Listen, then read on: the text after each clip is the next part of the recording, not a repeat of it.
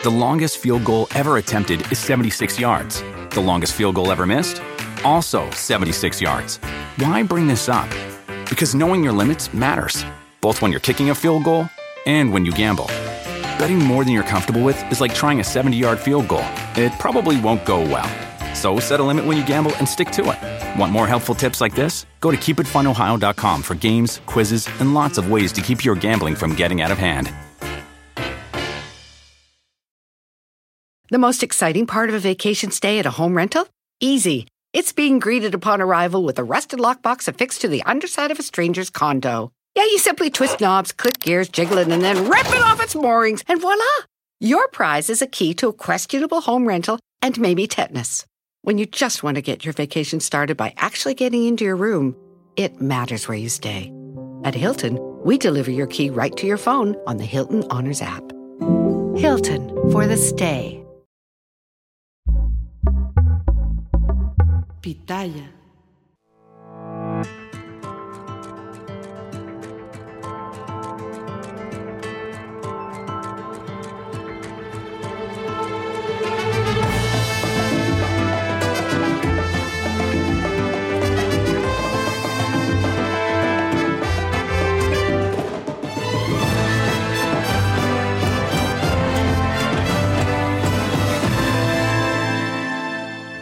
Caminito de la escuela, compañeros. Ya empezó también aquí el programa.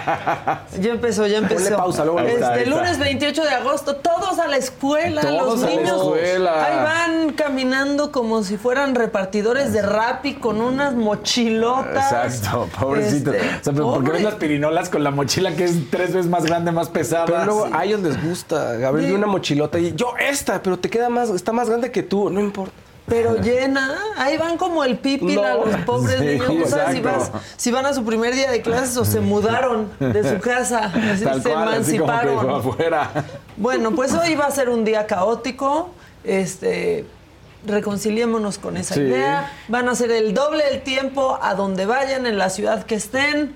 Pero bueno, la Además, bendición no sé ya se fue a la escuela. Toda la gente, porque nos tocó mucho tráfico, dice, ah, primero de clases, vamos a salir más temprano. O sea, como Pues que sí. dices, bueno. Sí, yo sí salí 10 minutos antes, Yo, yo salí media hora antes. media hora antes. Sí, y llegué que casi igual. Y nada, y nada, O sea, llegué casi igual que si hubiera sido un día pues normal de las vacaciones. Exacto. Entonces, sí tomen sus precauciones, no hay pretextos. Este, fue un fin de semana bien caótico en la Ciudad de México con Taylor Swift. Y el Sí, maratón. y el maratón, Maratón, sí. y los cierres de campañas que no son campañas de algunos que No, pues, una- agarraron Marcelo agarró la arena Ciudad de México este qué chistoso no que agarres la arena Ciudad de México en medio del problema con bueno, Electra y Salinas pero está bien este monumento a la revolución Adán Augusto Claudia más Swifties por todos lados intercambiando brazaletes Por todos lados, todos lados, por todos lados. Sí, la verdad, dejó una derrama económica de mil millones. O mil sea, millones. yo en un principio cuando hicieron esa proyección dije, ah, ¿cómo crees? ¿En serio? Pero sí. sí. el fin de semana ahí en, en Chapultepec había Salieron. muchas chicas con las playeras Swifties consumiendo, este, comprando cosas. Y dije, claro, vienen, muchas vinieron de fuera, del interior. O sea, mu- Claro. Bueno, Yo sí muchas sé Jessica, más Swifties que vino, católicos. Sí, sí. Sí, Jessica Chastain, eh, Cuarón, Cuarón, que Bu. Cuarón entró la hija con Taylor Swift a tomarse fotos. Sí. No, la verdad es que estuvo padre la Ciudad de México, pero sí, sí caótico. O sea, si vivías en la Roma o por allá, ya era como, no me voy a acercar al viaducto. Claro. No me voy a acercar al viaducto ni voy a ir hacia, hacia allá si no tengo nada que hacer. Este, más gente estafada por comprar con revendedores. Sí. ¿Eh? ¿Te estafaron a ti, Kevin? ¿Compraste No, eh. con un revendedor? ¿En Ticketmaster? Uh. ¿Directo en Ticketmaster? Ah, ¿Cómo crees? Para, ¿No fuiste Swifty? ¿No pudiste ser No Swifty? todos tienen la suerte de Saldívar. Pero bueno, pues así como Kevin, muchos otros este, estafados. Se hizo viral como esta historia de los guatemaltecos, seguro Sí, la vieron, que que, les decían, y- no, mañana y mañana y mañana, y Qué nunca les dieron sus malditos boletos. Yo vi de un grupo de chicas de Dominicana que compraron este, como cuatro boletos en 700 dólares desde allá y llegaron aquí y pues no pasó el código. De hecho, que les decían que era código de barras y ellas tenían un código QR, en fin, todo una tristeza, Sí. una tragedia. Una tragedia y por otro lado un gran ambiente, porque aparte, en serio, en la ciudad pues estaban los que ya habían ido a los conciertos, Sí. que se quedaron como el fin, ¿no? Los que fueron al de viernes o así, jueves hubo también. Sí, desde el Sí. jueves Jueves, arrancaron. sí. exacto, fueron cuatro. Cuatro. Este, entonces ya como que agarraron el fin de semana, entonces en la ciudad estaban los que habían ido, los que iban a ir y pues creo Sí. que los Swifties son sí fue. buena onda. Rodrigo Sí, logró porque, entrar, Porque ahí su estaban las amigo. imágenes en su. Ah, No, Rodrigo. mucha gente fue. Qué temerario, Mucha, mucha gente fue. Este, qué padre, qué bueno y qué Y demonios que sí fue pasó. super concierto además, ¿eh? O sea, que sí Súper estuvo- concierto. Claro. Es que fue la producción completa, o sea, no, no usaron como pantallas de aquí, o sea, no, no, no trajo todo Trajo su todos los- equipo. todos los trailers. Trajo todo, todos los trailers, Johnny. Todos los Ya, ya lo veré en YouTube. Exactamente, porque lo subieron completo también.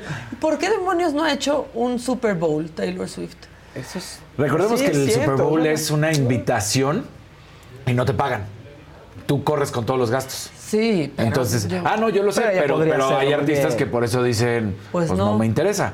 Yo creo que O sea, el siguiente debería ser ella. No, no sé si ya lo Decían que, era- el que iba a ser Miley Cyrus. Tiene que recibir la invitación Ah, ok. primero. Y no o le- sea, y una vez que reciba la invitación, ya el Y no le artista pagan. decide, no le pagan, ¿no? No, La pero persona pues corre es con como todos los gastos. Ajá. O sea, ahora sí es la publicidad, pues ve cuánto Sí. cuesta el minuto No, del Super sé, Bowl, sé. entonces ya es como... 5 millones de dólares medio segundo. Todavía se reportaba el año pasado, o sea, ahorita, imagínate. Oye, están diciendo aquí, taparon el puente para que no lo pudieran ver. Sí, Estaban qué poniendo- sí, Perdón hombre. que hayan tapado el puente, pero luego también abrieron, vi que abrieron la puerta 1 y 2 del autódromo, en donde no se ve nada, porque ves como a la zona de pits, ¿no? exacto. Pero escuchas. Entonces, Sí. a la gente que se quedó sin boleto, como Kevin y como otros tantos, este... Pues por lo menos pudieron hacer eso. Eh, Para que no estuvieras exactamente. en la calle. Sí, ¿no? pudieron, pudieron escuchar el, el concierto. Que la deben de invitar, pues sí, que inviten. Adela, te invocamos. Invóquenla tanto que esté mañana aquí con ustedes. Mira, Vladimir dice, no lo sé, eso sí yo no lo sé, que lo ha rechazado en dos ocasiones. Pues que ya no lo rechace porque va, sería, a ver si así ya dejan de criticar el show del medio tiempo. Bueno, este, ya les dijimos, es regreso a clases para 24 millones de alumnos. Esto, pues no tan fácil porque están en medio de la polémica por los libros de texto. Y yo pensé que no íbamos a decir esto, pero después de 72 días, las corcholatas de la 4T terminaron. Ya, por favor, pongan música de que se aparece Dios como ¡ah! Terminaron sus recorridos entre reclamos de que no hubo piso parejo y llamados a la unidad. Ahora, gastaron un dineral, se cansaron mucho y las encuestas no se movieron. Quedó en primer lugar la que siempre había estado, en segundo el que siempre, y pues si acaso se movieron ahí un poco. Y en el Frente Amplio también tenemos que mencionarlo porque ahí también pasan cosas. Desde ayer domingo comenzaron las encuestas que van a definir a la candidata. Además, los diarios El Financiero y Reforma publican encuestas donde Sheinbaum, lo que les decía, aventaja en las preferencias para ser la banderada de la 4T, mientras que Xochitl está como la más competitiva en los careos contra Sheinbaum y Ebrard.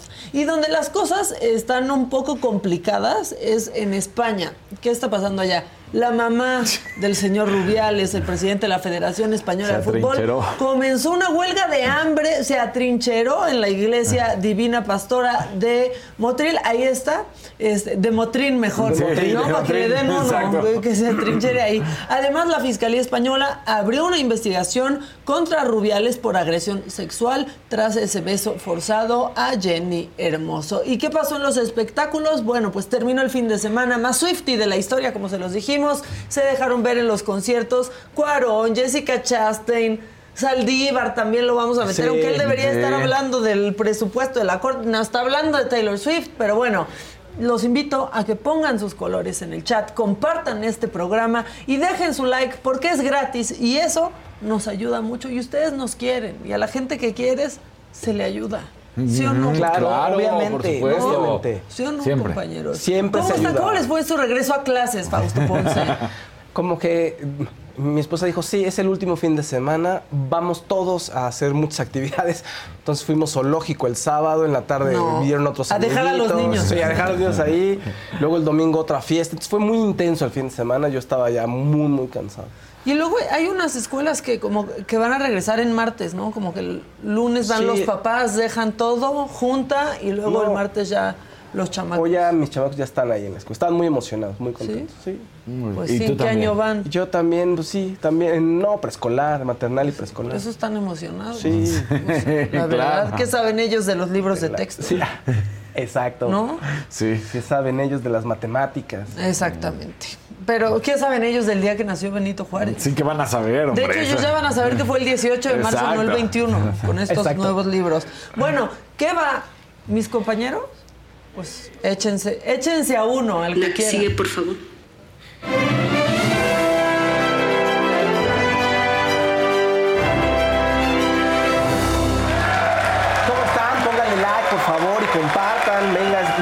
Inicio de clases, pero con mucha Lunes, actitud, con mucha inicio de actitud. semana, inicio de semana. Inicio de clase, no inicio de semana. Clase, inicio de semana. No voy Te a escuchas medio agripado. ¿Estás agripado? Un poco, no, ya, ya pasó. Le lo pegó peor. el aire.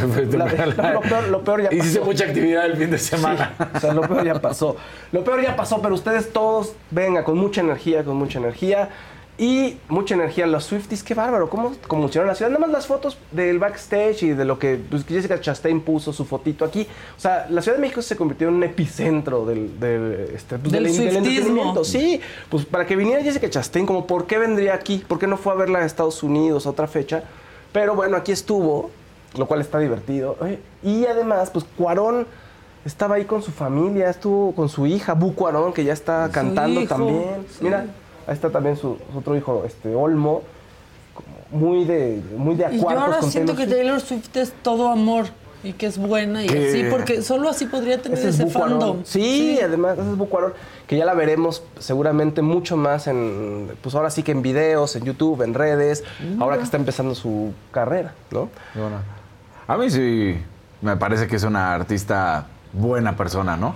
Pues eso también parece, creo, no sé. Eso quiero creer. Sí. A lo mejor Miley Cyrus es No más hay buena que persona. conocerla para no decepcionarnos. No hay que conocerla No, para no no, no, decepcionarnos. dejémoslo así, dejémoslo así. Quien tiene buenas noticias para su fandom es Bad Bunny, porque al parecer va a hacer un video con Al Pacino. Se les vio en un restaurante en Nueva York, entonces todo el mundo empezó a hablar y qué, qué hacen juntos. Y dicen que van a hacer un video de esos como se hacían antes, con historia y de gangsters y todo, y Al Pacino podría estelarizar el video como un gángster. Es lo que se dice. ¿Y vieron la foto de este Bad Bunny en la regadera? Esa foto la sí, No, yo no, no la la quise vi. poner porque se le se pasó un No la viste, No. pero es que se pasó la gente. porque Él la subió con muchas sombras, muy artística, pero Sí. la aclararon Sí, en las sí, redes sí. sociales, entonces pues se le ve ahí. Sí, no la puse, pero no sé si no, no creo que la querríamos, la ver. Sí, sí. No, así está, bien, no nos vayan a... Yo por eso no tra- No queremos empezar a... Pero exacto, los es muy artística y la gente iba- la aclararon. Sí, La aclararon. La Sí, aclararon y la se veía aclararon. todo. Todo. El Bush, todo. No, así, bueno. todo, El. Bush. sí, se le veía todo. Tenía Bush. Tal cual. También buenas noticias para la gente que ama a Wendy Guevara. Ya están los festejos para eh, Felipe Carrillo, el pueblo, eh, la ciudad, de la comunidad de Felipe Carrillo Puerto en Quintana Roo. Y Wendy Guevara va a dar el grito el 15 de septiembre. Ya está anunciada. Mira. Ya. Se dijo que va a formar parte de los Y festejos. ayer fue al auditorio con Eh, Yuri. Mira. Sin miedo a nada, ¿eh, Wendy? Sin miedo a O nada. Acuérdense de que el día 15 de La septiembre verdad es que es ahora el grito. no, no puedes ser parte de la comunidad de ir a un concierto de Yuri sin que te quieran cancelar o Sí, tomarte ¿eh? una foto con ella porque pues también se han convertido en la Santa Inquisición. Fue al concierto, se paró en el escenario, saludó a Yuri y pues ya que se enoje quien se quiera enojar. Pues sí. Wendy, a ver, a ver, a mí me parece que Wendy tiene una visión muy particular de cómo vive su, su vida, su orientación, ¿no? Su identidad, Su en identidad. Entonces, creo que pues hay que respetarlo. Ahora, a muchos no les gusta y les parece inadecuado, pero ¿qué haces? O sea, ¿qué le vas a decir? Que cambie, que actúe como tú quieres que actúe. Pero, no pero, sé, pero es tonto que digas eso formando parte de la comunidad cuando justo has luchado porque a otros no les gusta cómo actúas. Claro. Y lo- no les gusta lo mismo que a ti, pues déjenla. Exactamente. Exactamente. Sí, no tiene sentido, no tiene sentido. Bueno, fans de Shakira, ya la estatua que van a poner en Barranquilla, Colombia, homenajeando a Shakira, lleva el 70%, es en cobre, es una gran... El, ya el alcalde de Barranquilla subió unas fotos, miren, esas, las piernotas de la estatua de Shakira, ya casi están a punto de terminarle. Shakira estaba muy contenta con el trabajo, de que dice que son unos grandes artistas los que están los que han estado trabajando en. Bueno, el escultor Ojalá principalmente, pero la, la cara, gente que trabaja falta la cara. ¿no? No Sí. fue lo más Ay, sí, importante. que luego no esas sí, estatuas ya son- solo quedan ahí. Es como cuando te regalan, te, te pinté, te ves y. Ah, sí. gracias. Sí, pero bueno, para, se ve bien, o sea, va bastante bien. Las piernas Sí, se veían bien y el abdomen bien, pero la también, cara. La cara, ¿dónde está? Luego te hacen el ojo raro como en esas estatuas y entonces pareces como poseída. Así como, ajá. Bueno, va a tener una, una altura de 6.40 metros y es de bronce fundido. Entonces, pues, ya Shakira está muy contenta, le hacen su homenaje en vida, en Barranquilla, todo bien, todo perfecto. Mira, haciendo recuerdo, recordando. o sea, por favor, pongan la de Cristiano Ronaldo. Parecía, sí, o sea, Ese no es Cristiano Ronaldo. lo hicieron los hijos de Cristiano. Oye, Si ustedes están buscando un nuevo celular, yo les pido por favor que no vayan y agarren la primera oferta que les pongan enfrente.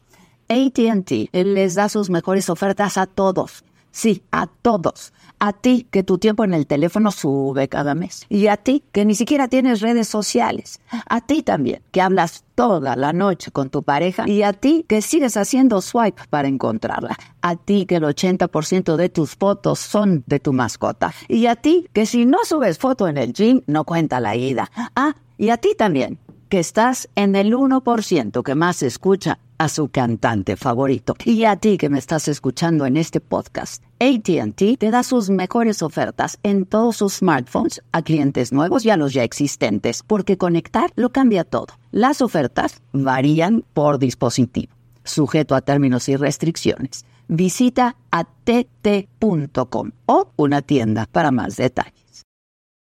The longest field goal ever attempted is 76 yards. The longest field goal ever missed? Also 76 yards. Why bring this up? Because knowing your limits matters, both when you're kicking a field goal and when you gamble. Betting more than you're comfortable with is like trying a 70 yard field goal. It probably won't go well. So set a limit when you gamble and stick to it. Want more helpful tips like this? Go to keepitfunohio.com for games, quizzes, and lots of ways to keep your gambling from getting out of hand. Como las del Museo de Cera, ¿no? Y la única manera, porque se Las quedó este busto en, en- en bronce, si me recuerdo, es porque pues Cristiano, a pesar de que estuvo esta imagen, fue con el artista y dijo, no te preocupes, y yo lo apoyo, y no, o sea, mostrando buen corazón cristiano. Por eso se quedó, si no. Y dijo, y la verdad se parece a mí antes de ser famoso, entonces Sí. no pasa nada. No pasa nada. Está bien, o sea, como que sí acepto esa, Claro. ese busto. Sí, ese Oigan, quien dio un anuncio que conmocionó a los asistentes y a sus fans fue Edwin Cass, pero ya todo bien, pero resulta que dijo que sí estaba en problemas de cáncer de esófago y por eso todo el tema de que se iba a retirar y etcétera, etcétera, etcétera. Entonces, pues vamos a escuchar lo que él nos dice en los conciertos, este, para que ustedes lo tengan presente. Edwin Cass explica cirugía y por qué quiere retirarse de los escenarios. Que dice, no, se hizo la manga gástrica y la verga. Ok, creo que es la noche perfecta para explicarles mi cirugía. Chequenlo en internet y se lo voy a explicar. Es la única vez que les voy a decir, por favor. Y quiero que entiendan el motivo por qué ya me quiero ir a la verga. ¿Verdad? Quiero que lo entiendan, quiero que lo entiendan, por favor, entiendan. Ustedes son personas como yo lo soy. Soy una persona no- normal como ustedes, ¿verdad? No, yo canto, ¿verdad? Pero, pero no... Pero también sientes, pero también siento. Entonces, chéquenle una hernia y a tal. Se va complicando, se va complicando, se va complicando. A mí me valió verga, me explico, me valió verga. Entonces, eso se hace algo que se llama esófago de barrio. Y el esófago de barrio se hace cáncer. ¿Ok? Y así como se quedaron ustedes, el 4 de noviembre así me quedé yo igual frío. Dije, me cargó la verga. Igualito.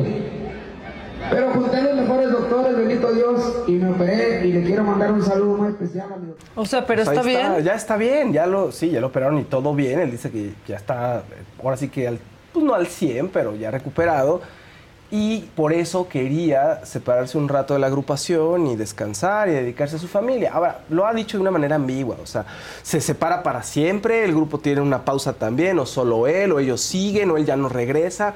Entonces todo un poquito ambiguo, lo cual siempre ocurre eso en el mundo de la música. Todos, Claro. se- no, me voy a retirar. Y todos, ah, bueno, ya se retira fulanito. Y en un año sigue. O su concierto de despedida dura tres años.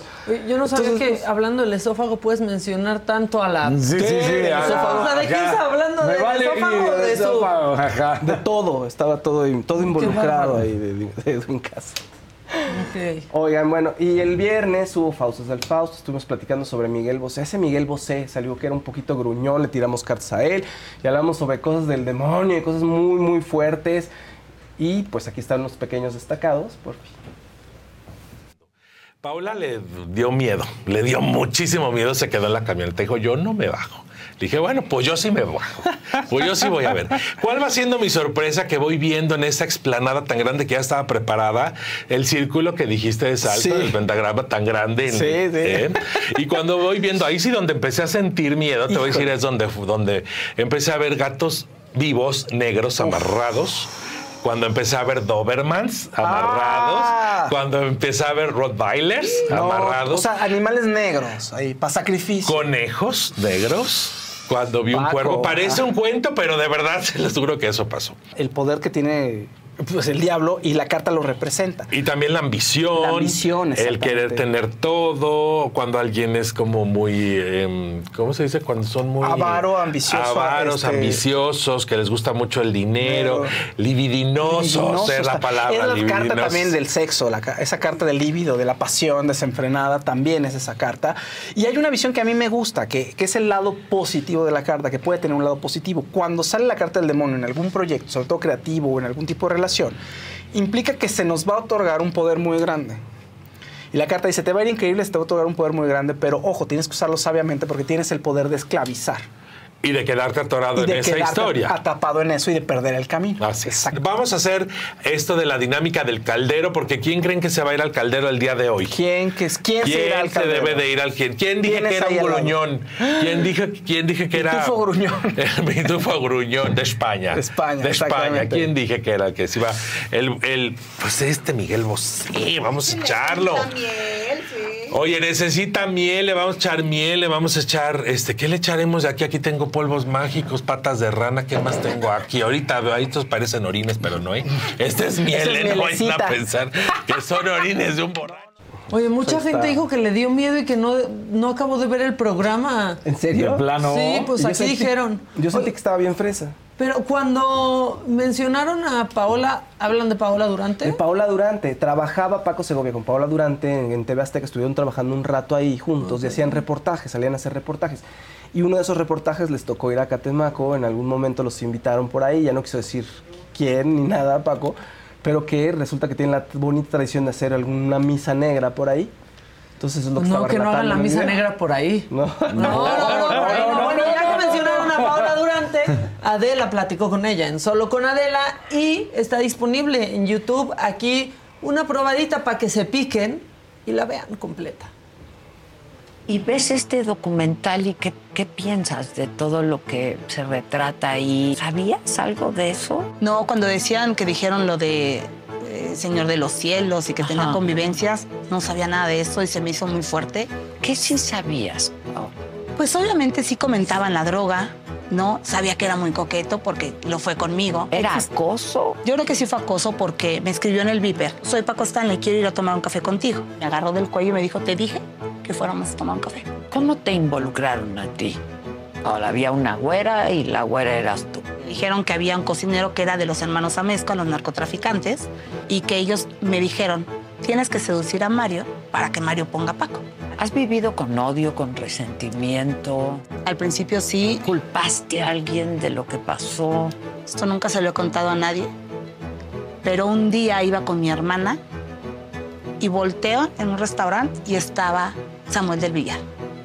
Cuando lo veo me quería bajar y dije, lo voy a matar y mi hermana no, y se aceleró y no me dejó hacer nada, pero yo tenía un coraje sobre ese señor. Y cuando quisimos demandar, empezaron a seguir a mi hija. Dije, se acabó. Se acabó tu odio, se acabó mi odio, se para. No, no, no se para. Digo, sí se para. Pues así las cosas. Está buena la entrevista. Está buena la Sí. entrevista. Véanla. Viene otra. Mañana, pues mañana es martes, ¿verdad? Mañana es martes. Mañana tendrá que haber otra. No sabemos de quién. Este. Bueno, creo que sí sé de quién, pero no quiero decir yo. Y pues va a estar buena, ¿eh? Sí. Ah, es Natalia Jiménez mañana. Ven, no es la que yo pienso todavía, que esa va a estar muy buena. Mañana es Saga Live. ¿A qué hora? A las 7 de la noche. Este, con Natalia Jiménez, que habló de muchas cosas. Habló, bebió, cantó. Sí, Cantó, evidentemente. Todo. También hay una probadita de eso. Pero ya, ya van muchas probaditas. ¿Con qué más vamos, por favor, en este momento? ¿Quién sigue? ¿Alguien Ya sigue? no más la Ah, que sí cantó. A ver, ¿cómo cantó? ¿Cómo cantó? Échenlo. Échenlo. O hagan algo, pero díganme qué. Ya lo ves, la vida es así. Tú te vas y yo me quedo aquí. Pasa, ¿qué pasa? Vienes muy seriecita. Venga. No bien serio. ¿Por qué? ¿Y ese cambio Porque me das miedo. Todo el mundo me decía, no mames, la entrevista con Adela estuvo a todo dar. Y así, yo la veo, ¿sabes? Digo, mierda, o sea, yo, yo estaba muy feliz. Yo quiero pedir discul- disculpas públicas porque me acuerdo que en ese día, ese día yo dije algo de Alejandro Fernández. El otro día yo estaba en, en Instagram así y así, Alex Oficial te sigue yo. ¡Ah, cabrón! ¡Ah, cabrón! ¿No vio el programa? Justo te divorciaste en la pandemia. ¿Qué pasó? Bueno, pues eso, que este que, que estaba yo en una situación en la que no en la que no no les gustaba que yo viniera a México, no les gustaba que yo tuviera como una independencia, que tú- ¿sabes? El control El otra control. vez. Entonces, este, yo la verdad llegó un momento que como no, no quería seguir viviendo así, ¿sabes? Y quería tener mi carrera de vuelta y quería poder ser una mujer independiente otra vez y quería poder, ¿sabes? Vivir de, de lo que me gusta y de lo que es mi vocación, ¿sabes? Y no tener que estar encerrada en una casa. De lo peor he pasado y lo mejor está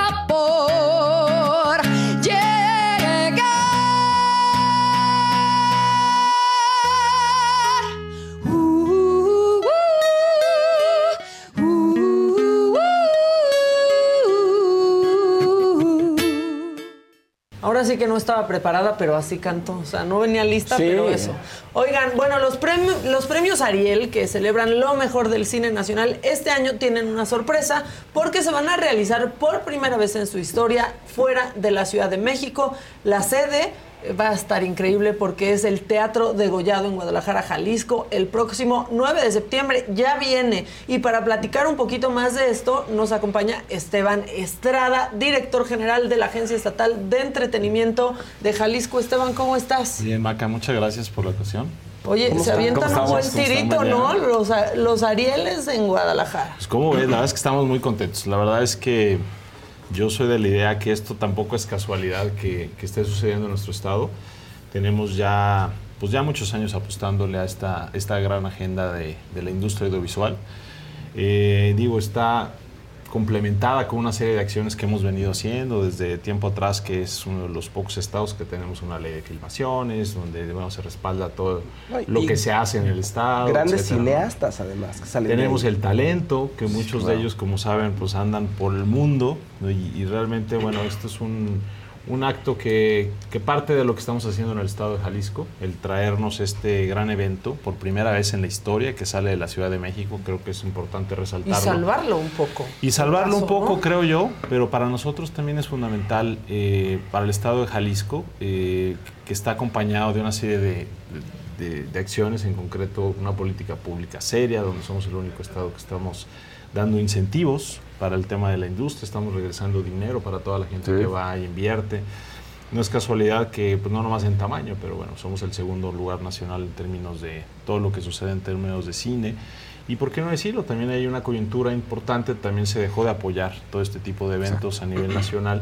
Y bueno, Jalisco, pues levantamos la mano, ¿no? Esto sucedió también, de- se acordarán que cuando Guillermo del Toro este, levantó la mano ella a Sí. través de sus redes sociales diciendo que él ponía las Sí, estatuillas las y que las pagaba. Pues la verdad es que fue música para nuestros oídos. La verdad es que el gobierno del Estado, a través también de, del gobernador del Estado, quien estaba impulsando esta agenda de manera consistente y sobre todo determinante, la verdad es que no es casualidad arrancar eh, con 100 millones de pesos, por ejemplo, para la industria fílmica, para regresar a toda la gente que va, invierte en nuestro estado.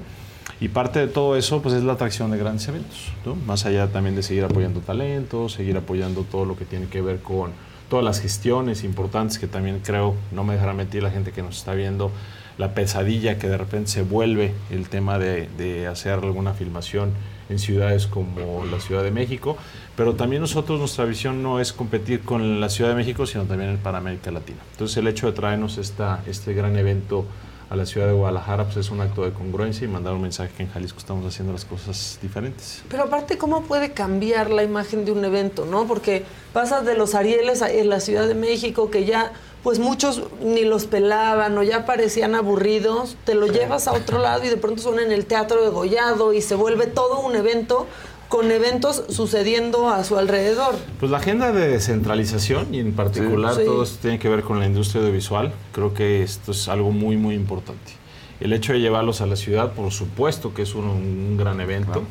Por supuesto que la academia está súper contenta, los actores, productores, los nominados Sí. están felices de ir a nuestra ciudad y por supuesto están cordialmente invitados Muchas todos los gracias. que están Gracias. aquí presentes. Pero Gracias. sí, es un gran evento que como bien decías, ya era un evento más aquí en la Ciudad de México. Sí, ¿no? Era una- pasaba. pasaba, Sí. pasaba de largo. Y Es bueno, que también tenemos el, la mala fortuna de que lo contrastamos con los premios de Hollywood todo el tiempo. Sí. Entonces, la cantidad de dinero que se despliega, el glamour que se despliega, la organización que se despliega, ya de pronto aquí era, pues apenas lo sacamos, ¿no? Y venga, y, las nominadas, y luego no salen a la. Luego mucha gente no las ha visto. Entonces se vuelve muy complicado. Se vuelve Y muy una complicado. transmisión aburrida. Sí. O sea, la verdad se empolvaron. Sí, ¿no? sí, sí.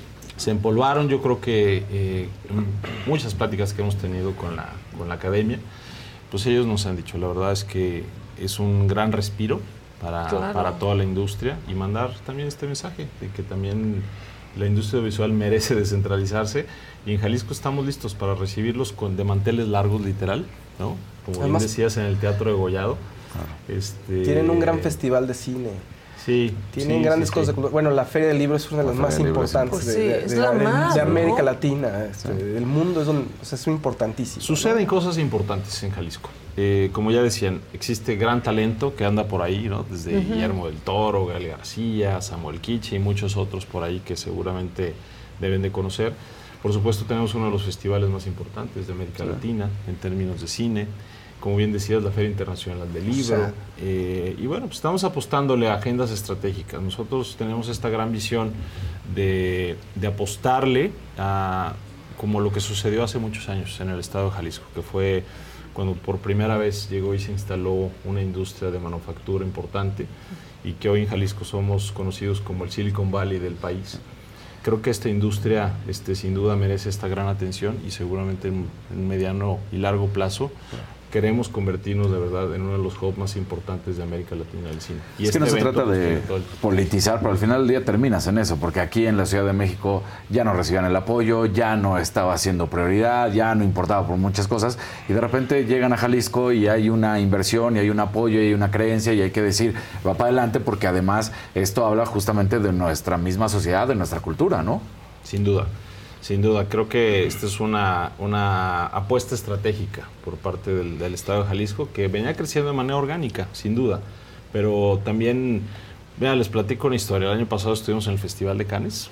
Fuimos el único estado que participamos en el, en el- creo que el mercado más grande del mundo. Sí. Y fue muy importante estar porque fuimos a representar al país.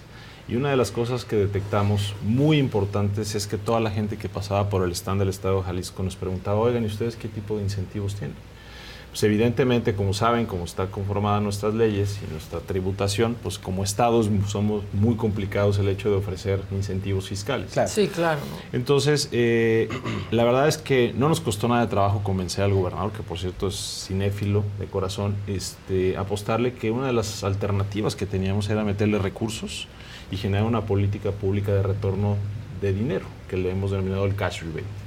Entonces, eh, creo que esto hoy, sin duda y sin temor a equivocarme, es determinante en la toma de decisiones de todas las casas productoras, no nomás a nivel nacional, sino internacional, para poder ir a filmar, ya sea en la Ciudad de México o en cualquier otro espacio en América Latina. Y por cierto, pues también aprovechando una coyuntura que tiene que ver con la huelga en California, ¿no? En, Claro, por Hollywood, que también hay ciertas restricciones, pero de alguna manera nos están volteando a ver. Y la buena noticia es que esta política llegó para quedarse, porque nos fue tan bien que ese recurso que se destinó se acabó en muy poco tiempo, es decir, se comprometió en muy poco tiempo. Exacto. Porque ya tendrá un mecanismo de que las producciones que lleguen al Estado, que es para generar industria allá, pues lleguen y comprueben todos sus gastos y que finalmente podamos seguir apostándole esto. Tenemos un incremento importante para el próximo año del cash rebate y dentro de todo este rollo que les platico, que tiene que ver con, con lo de la política pública, con el tema de, de, la academia, del fomento de talento, con el tema de seguir las gestiones, hay una parte muy importante de la atracción de eventos y creo que los Arieles es uno de los eventos más importantes a nivel nacional y es por ello que levantamos la mano y que estamos muy contentos que se lleven a cabo en Jalisco. Uy, se está filmando mucho en, en Jalisco. Sí, se ¿no? está filmando mucho. en Películas, series, o sea, yo de pronto hablo con amigos, es que estoy en Guadalajara grabando una serie, es que estoy Sí, haciendo sí. película, en, o no, o no solo en Guadalajara, sino en todo el estado. Te quería preguntar, Dime. ¿se queda con ustedes, se quedan con ustedes estos premios o van a ser itine- ¿Por qué te reíste? Porque no, todavía no se puede decir o qué. No, la- a ver, eh, hay una apuesta. Hay una apuesta, digo, hay un preacuerdo, por supuesto, el gran reto es este año, pero sí estamos pensando que por lo menos llegue a quedarse para el 24 también. Ok, Entonces, mínimo dos mínimo años. dos años. Mínimo dos años. Este cash del que estabas hablando, el cash review, eh, que decías que ya está comprometido, no solamente es nacional, es internacional, quiero imaginar, y sobre todo por lo que platicabas de la historia de Cannes. Así es, es para toda la industria nacional e internacional. Y aparte tenemos otro tipo de, de- de convocatorias, de apoyos directos, que se va enfocado mucho al tema de la industria jalisciense, sobre todo para no descuidarlo y seguir impulsando. ¿Qué es lo que pueden hacer? ¿no? Porque pues sí, estímulos fiscales, no, quizás a ustedes no les corresponde, pero jugar con su presupuesto y acomodarlo todo en su estado, pues ahí sí. Pero es una gran inversión, Pueden, Maca, ¿no? pero es una Claro. gran inversión, Maca, Claro. porque todo, todo peso que se invierte está comprobado que la derrama económica y el crecimiento de la industria está reflejado casi 3 a 1. Entonces, Sí. creo que esta es una gran apuesta. Yo creo que no nos estamos equivocando, esperemos este, vernos pronto, pero es una de las agendas que el Estado de Jalisco, yo creo que nos vamos a sentir Pues sí, muy orgullosos. Porque Sí, llegan, perdón, estas producciones, pero en algún lado se tienen que hospedar, en algún Claro. lado tienen que comer, o sea, llegan a consumir. ¿no? Y a Sí, que por lana. cierto, a ver, el retorno de, de, de recurso hacia las filmaciones va enfocada a todo lo que los cineastas y productores le llaman el famoso below the line, ¿no? Que es todo este Ajá. tema de lo que se invierte en servicios, Claro, ¿no? Entonces, nosotros retornamos esa inversión hasta un 40%. Ok. Que nos comprueben que todo fue gastado e invertido con empresas eh, jaliscienses, Jaliscienses. ¿no? Tiene todo el sentido para hacer crecer nuestra industria. Se queda ahí el dinero. Se queda ahí el Sí, dinero, lo ¿no? cual está genial. Oye, ¿y cuáles son los retos que tienen para la ejecución, en la ejecución de los premios? Es decir, publicidad, no publicidad, cambiar la estructura del show. ¿Qué, qué han pensado? A ver, uno de los grandes retos es este. Gracias por, por estar aquí en este espacio. Es que México se entere. Ese es uno Que de va a los- pasar, Que ¿no? va a Sí. pasar, que va a suceder, que existen todavía los Arieles. Creo que Claro. este es uno de los temas muy, muy importantes en temas de difusión y comunicación. Por otro lado, es que también la industria, tanto eh, local como nacional, se entere que este premio está vigente, que está más vivo que nunca y que finalmente va a, va a suceder en Jalisco por primera vez en la historia. Y por supuesto, otros retos que tienen que ver con el tema logístico, ¿no? Con el tema de la transmisión, con la difusión.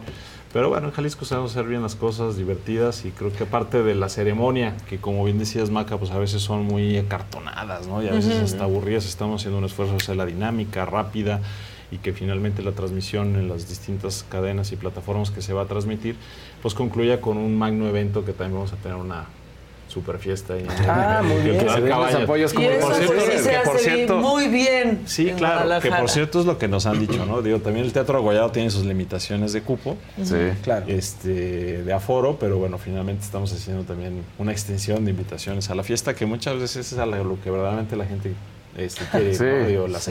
el contacto con sus colegas y con toda la gente de la industria. The longest field goal ever attempted is 76 yards. The longest field goal ever missed? Also 76 yards. Why bring this up? Because knowing your limits matters, both when you're kicking a field goal and when you gamble.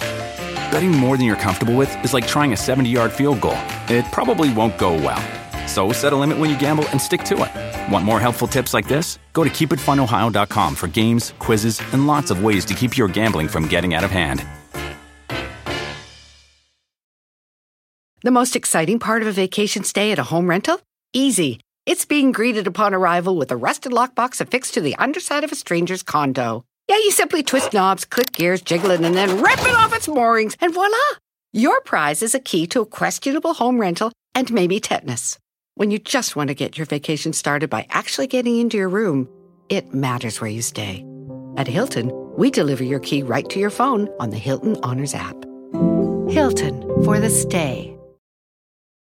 Pero es padrísimo, ¿no? Cuando sacan un evento de la ciudad, lo reviven, ¿no? Pasó con el, con el tianguis turístico, por ejemplo, como que ya sabías, bueno, ese era en Acapulco, ¿no? Ya sabías que era en Acapulco y pues ahí van pasando los años. de México y luego pero de se pronto cuando Acapulco se hizo se itinerante, vuelve- pues Sí. como que se reactiva, ¿no? Entonces, bueno, están reviviendo los Arieles, salvándolos también, este, porque pues tenían ahí un problemita de, se de vuelva dinero, ¿no?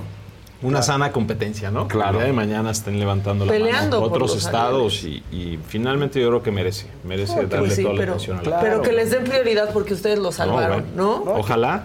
Claro, que el cine se conozca más y que podamos ver a todas las películas que participan antes, ¿no? Y no te vayas enterando que existe cierta película porque está nominada a un premio y todavía no, nadie la ha podido ver. Claro. A ver, yo creo que hoy es más fácil, ¿no? Digo, con todo el tema de Sí, nuestras plataformas. plataformas. Este, la verdad es que eh, ha venido transformándose de manera este, consistente todo este tema de la industria. Y en Jalisco, pues estamos ahí levantando la mano, haciendo las cosas que, haciendo las cosas que sucedan, ¿no? Lo que nos toca hacer como gobierno. Hoy estamos aquí y yo creo que puede ser un buen legado para el futuro, sobre todo para las futuras generaciones.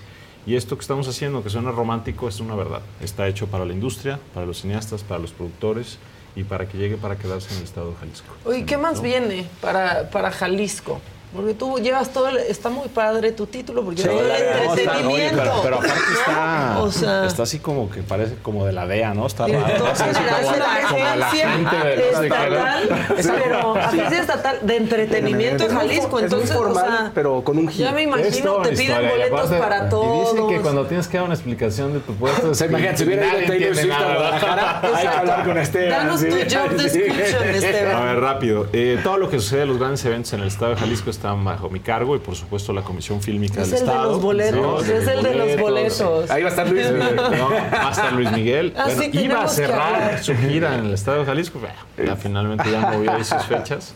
Oye, sí, está a mi cargo todos los grandes eventos. Este, hay un evento muy importante en el estado, que son las fiestas de octubre, que es Ujú. la feria, digamos, más emblemática que tiene Jalisco. Lo hacemos anualmente, bueno. se Sí. pone bueno. Este, es como la Feria de San Marcos, como la Feria de León, para los que no conocen. Los invitamos a todos a participar durante todo el mes de octubre, por supuesto, de Palenque, ya sabes, con todas las tradiciones ahí alrededor. Ahí se puede transmitir. Y desde lo de súper Palermo, ¿eh? elenco. Desde ahí se puede transmitir. Y súper elenco este año.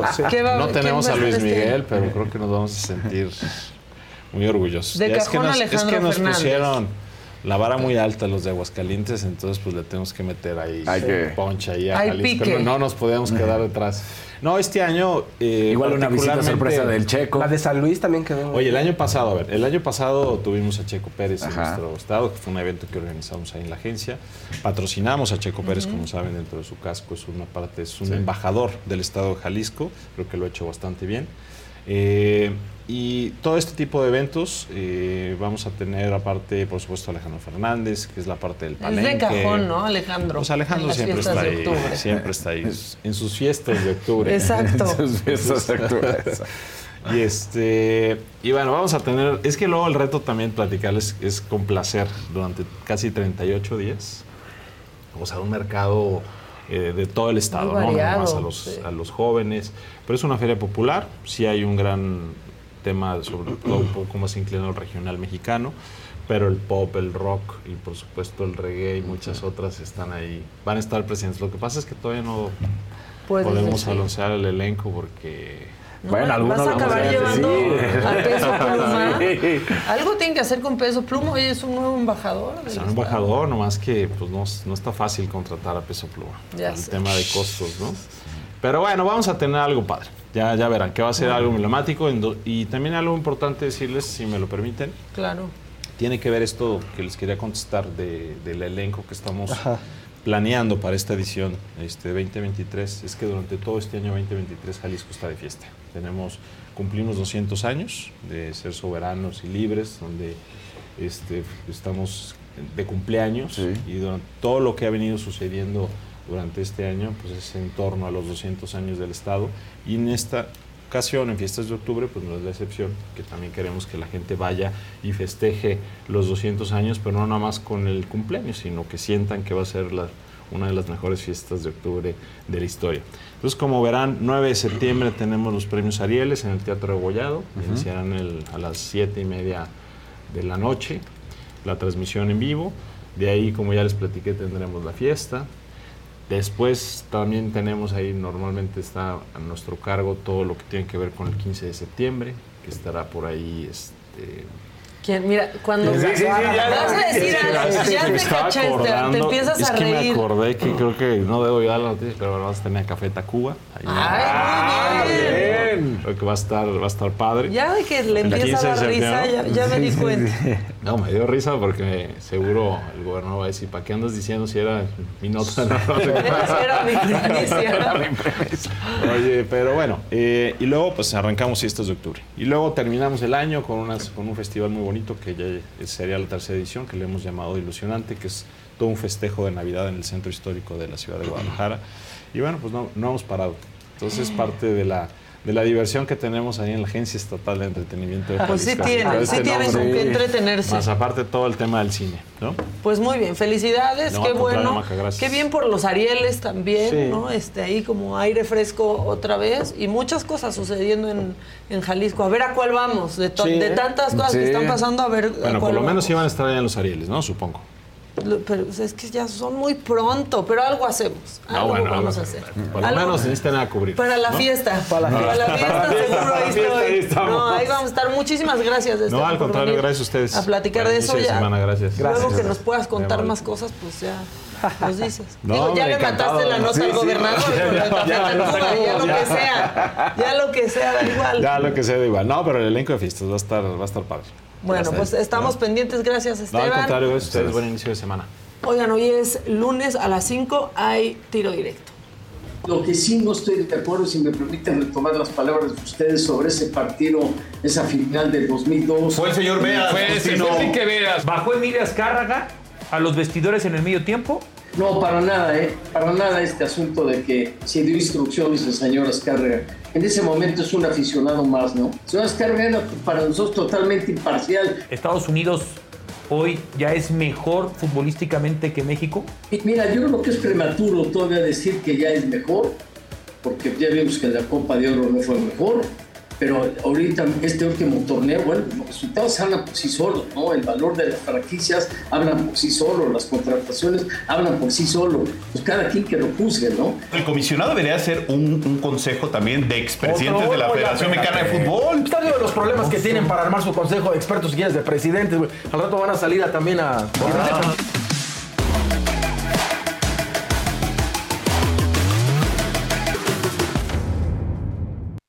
Ya lo ves, la vida es así. Tú te vas y yo me quedo aquí. Papá, ¿qué pasa? Vienes muy seriecita. Vengo bien seria. ¿Por qué? ¿Y ese cambio tan Porque me das miedo. Todo el mundo me decía, no mames, la entrevista con Adela estuvo a todo dar. Y así, yo la veo, ¿sabes? Digo, mierda, o sea, yo, yo estaba muy feliz. Yo quiero pedir disculpas públicas porque me acuerdo que en ese día, ese día yo dije algo de Alejandro Fernández. El otro día yo estaba en Instagram así y así, Alex Oficial te sigue yo. ¡Ah, cabrón! ¡Ah, cabrón! ¿No vio el programa? Justo te divorciaste en la pandemia. ¿Qué pasó? Bueno, pues eso, que, este, que, que estaba yo en una situación en la que no, en la que no, no les gustaba que yo viniera a México, no les gustaba que yo tuviera como una independencia, tu- ¿sabes? El control El otra control. vez. Entonces, este, yo la verdad llegó un momento que como no, no quería seguir viviendo así, ¿sabes? Y quería tener mi carrera de vuelta y quería poder ser una mujer independiente otra vez y quería poder, ¿sabes? Vivir de, de lo que me gusta y de lo que es mi vocación, ¿sabes? Y no tener que estar encerrada en una casa. De lo peor he pasado y lo mejor está por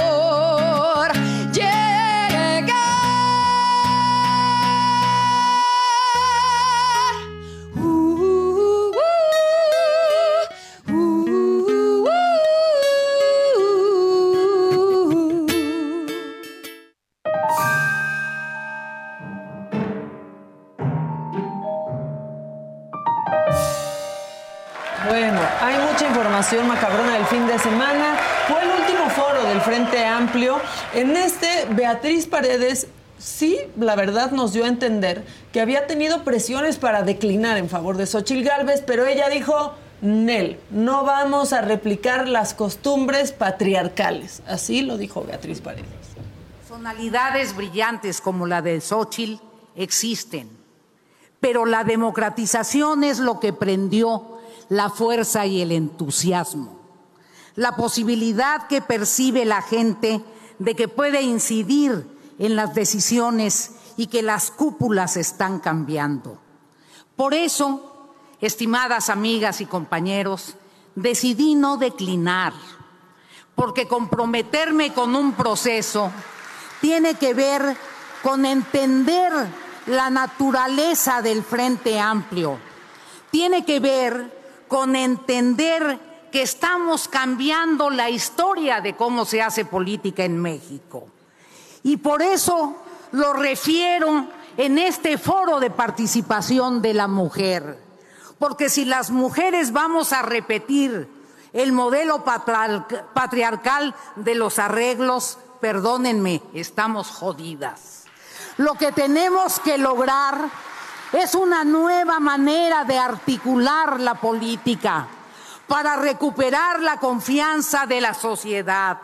Lo que tenemos que lograr es que se entienda que si venimos a reformar el poder, de veras vamos a reformar el poder, porque eso es lo que necesita nuestro país, un nuevo sistema político que no finja que la sociedad civil participa, un nuevo sistema político con partidos políticos renovados, un nuevo sistema político para que haya... ¿Quién iba a pensar que esto nos lo iba a decir Beatriz Sí. Paredes? Pero de alguna manera, pues ya nos anticipó que sabe, ¿no? Que quien se llevará el premio final será Xochitl, pues, pues es que no, no muchos lo aceptan, pero las encuestas están en el periódico y todos lo podemos ver. Pero bueno, más tarde también, pues digamos que destacó la respuesta de Beatriz cuando le preguntaron, ¿cuándo demonios va a cambiar este país?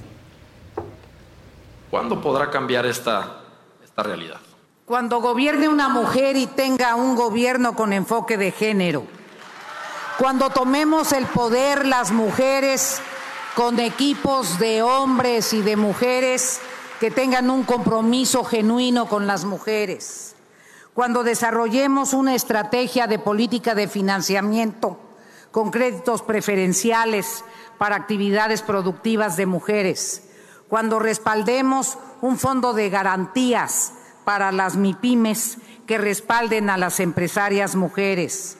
Cuando podamos en el cuando recuperemos el sistema de financiamiento para el campo que desapareció esta administración, cuando desarrollemos una estrategia de a trabajo igual, salario igual para las mujeres trabajadoras y podamos garantizar que en las empresas las mujeres empresarias ocupen espacios en los consejos de administración, cuando respaldemos a las universitarias que egresan con profesiones libres, con Ojalá hayan tomado nota. Yo le agregaría también cuando gobierne una mujer realmente sin que los hombres la quieran controlar.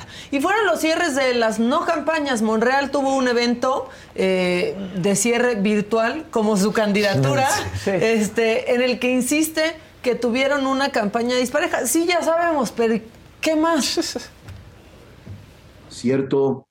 Esta campaña interna fue desigual, dispar, inequitativa. Bastaba ver en las carreteras los miles de espectaculares o las miles de bardas o lonas instaladas en casas, en comercios y en la vía pública. Pero aún así fue más fuerte mi sentimiento por la unidad. Ha sido más fuerte mi sentimiento por mantener cohesionado al movimiento y no poner en riesgo lo que hasta ahora hemos logrado. Vamos a continuar con la lucha, porque esa es... Bueno, la verdad es que qué bien, o sea, ya, si ya sabes en qué lugar vas, dices, ¿por qué Sí, voy a hacer ya, un evento claro. masivo que ni va a ser masivo? Claro. Voy a cumplir y, eh, Y pásenme listo. la liga de Zoom. Sí. Bueno, Manuel Velasco, antes de ir a su cierre de actividades, fue al inicio de la gira de RBD, que esa es la verdadera nota, que Taylor Swift ni que nada, RBD. Y este, pues ahí en el concierto en El Paso, Texas, ya le andaban diciendo presidente. Pues sí, que sea presidente del Paso, Texas. Esto dijo.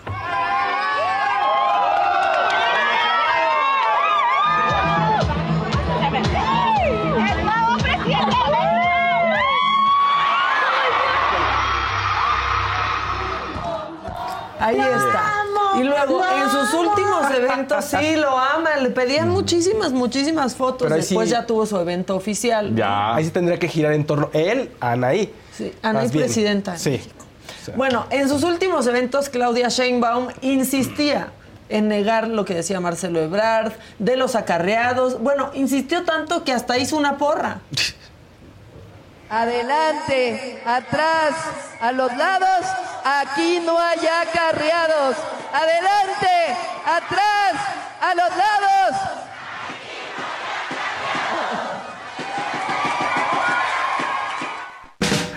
Adelante, atrás, a los lados, Vamos. aquí no hay acarreados. Ahora vamos a reconciliarnos con la idea.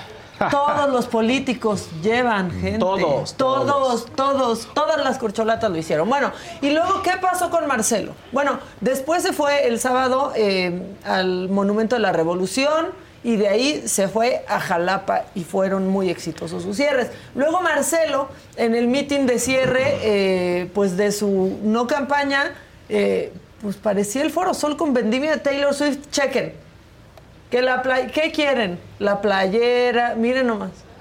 La playa, todo orgánico, ¿eh? También todo el mundo fue por ganas, porque Todo, quiso. todo, todo. bien orgánico. Ahí están las playeras en este recinto de Ricardo Salinas Pliego. Este, nomás que estas sí eran, eran gratis. Bueno, a cambio de pasar ahí el domingo. Así estuvo el evento, según las imágenes de Marcelo Ebrard. Miren, ahí está la Arena Ciudad de México. Bastante llena, la verdad. Ahí está. Dice Ebrard, tuvimos más de 200 mil, 200 mil personas en el cierre, incluyendo a quienes participaron en las ciudades del país y en las redes. Estoy seguro que vamos a triunfar en la encuesta. Bueno, pero contando muchísimo a todos los que estuvieron en la arena, ¿no? Porque en la arena solamente pudo haber, si estaba lleno, si estaba atascado, 22 mil 300 personas, no más. Entonces, pues él está contando de que la gente que se quedó en su casa, los que no vinieron pero querían, Exacto, o sea, está sí. así como que englobando este, a toda la gente. Eso pasó con las corcholatas, Adán Augusto también cerró este en el Monumento a la Revolución, pero el domingo, les digo, hubo mucho caos en la Ciudad de México, como si no bastara todo lo que estaba pasando, este, el evento de Adán Augusto, pues Ah, así. Bueno, ¿se acuerdan del alcalde David Melgoza de Tangancícuaro, en Michoacán? Sí, el que le disparó a dos perritas, lo denunciaron aquí en vivo y prometimos dar seguimiento. Bueno, ya emitió una disculpa pública. Muy buenas tardes. Me dirijo a toda la comunidad de Tangancícuaro, a nuestra sociedad, así como a Natalia y Roberto, eh, los dueños de Buba y Canela.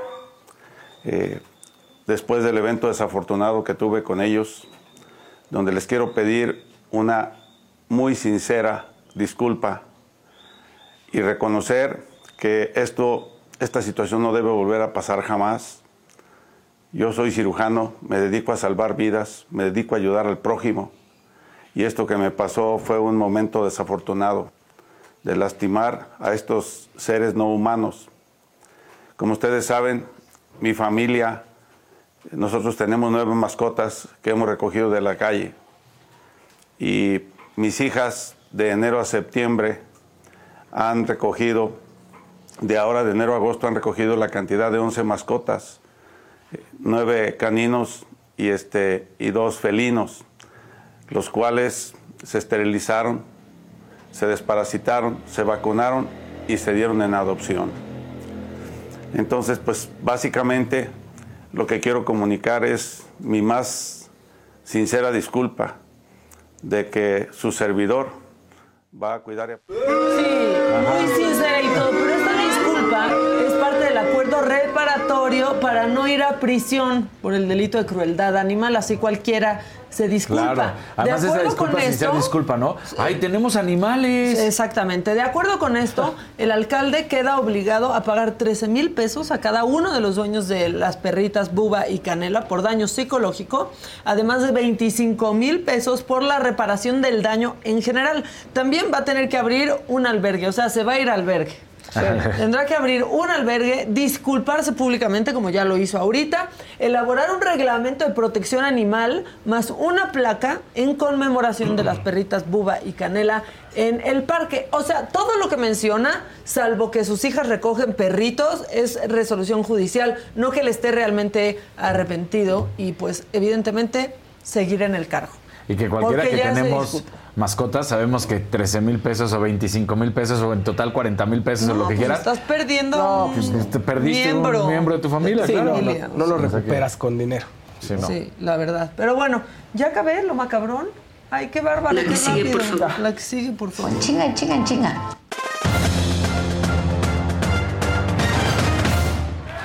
¿Cómo están? Pónganle like, qué gusto saludarlos. Ya lo decía Maquita, lo que está sucediendo justamente en España en estos momentos con Otro el que se caso va a ir al Rubiales. albergue. Sí, sí, Que a se ver. vaya al albergue. ¿Se acuerdan que yo les había platicado que ningún gobierno se puede inmiscuir en cuestiones de fútbol de la FIFA, ¿no? Porque Sí. si no la FIFA puede castigar. Sí, lo- los puede desafiliar. Pues este justamente era la intención de Rubiales. ¿A qué me refiero? Rubiales resulta que primero Y resalta, di. y Resulta, y resalta. Ahí les va, ahí, ahí les va lo más. lo- es un güey que de plano no entiende. Van y denuncian a Jenny Hermosa por mentirosa. Y que se van a ir a las últimas instancias legales porque dicen que las cosas no son como ella lo ha dicho y que fue Es consensuado. irreal que casi acaban de... Acaba O sea, la víctima ahora resulta problema. que es él, ¿no? Entonces, Pero- Sí. ahí, ahí está. Segundo acto. La propia Real Federación Española de Fútbol va y denuncia The longest field goal ever attempted is 76 yards. The longest field goal ever missed?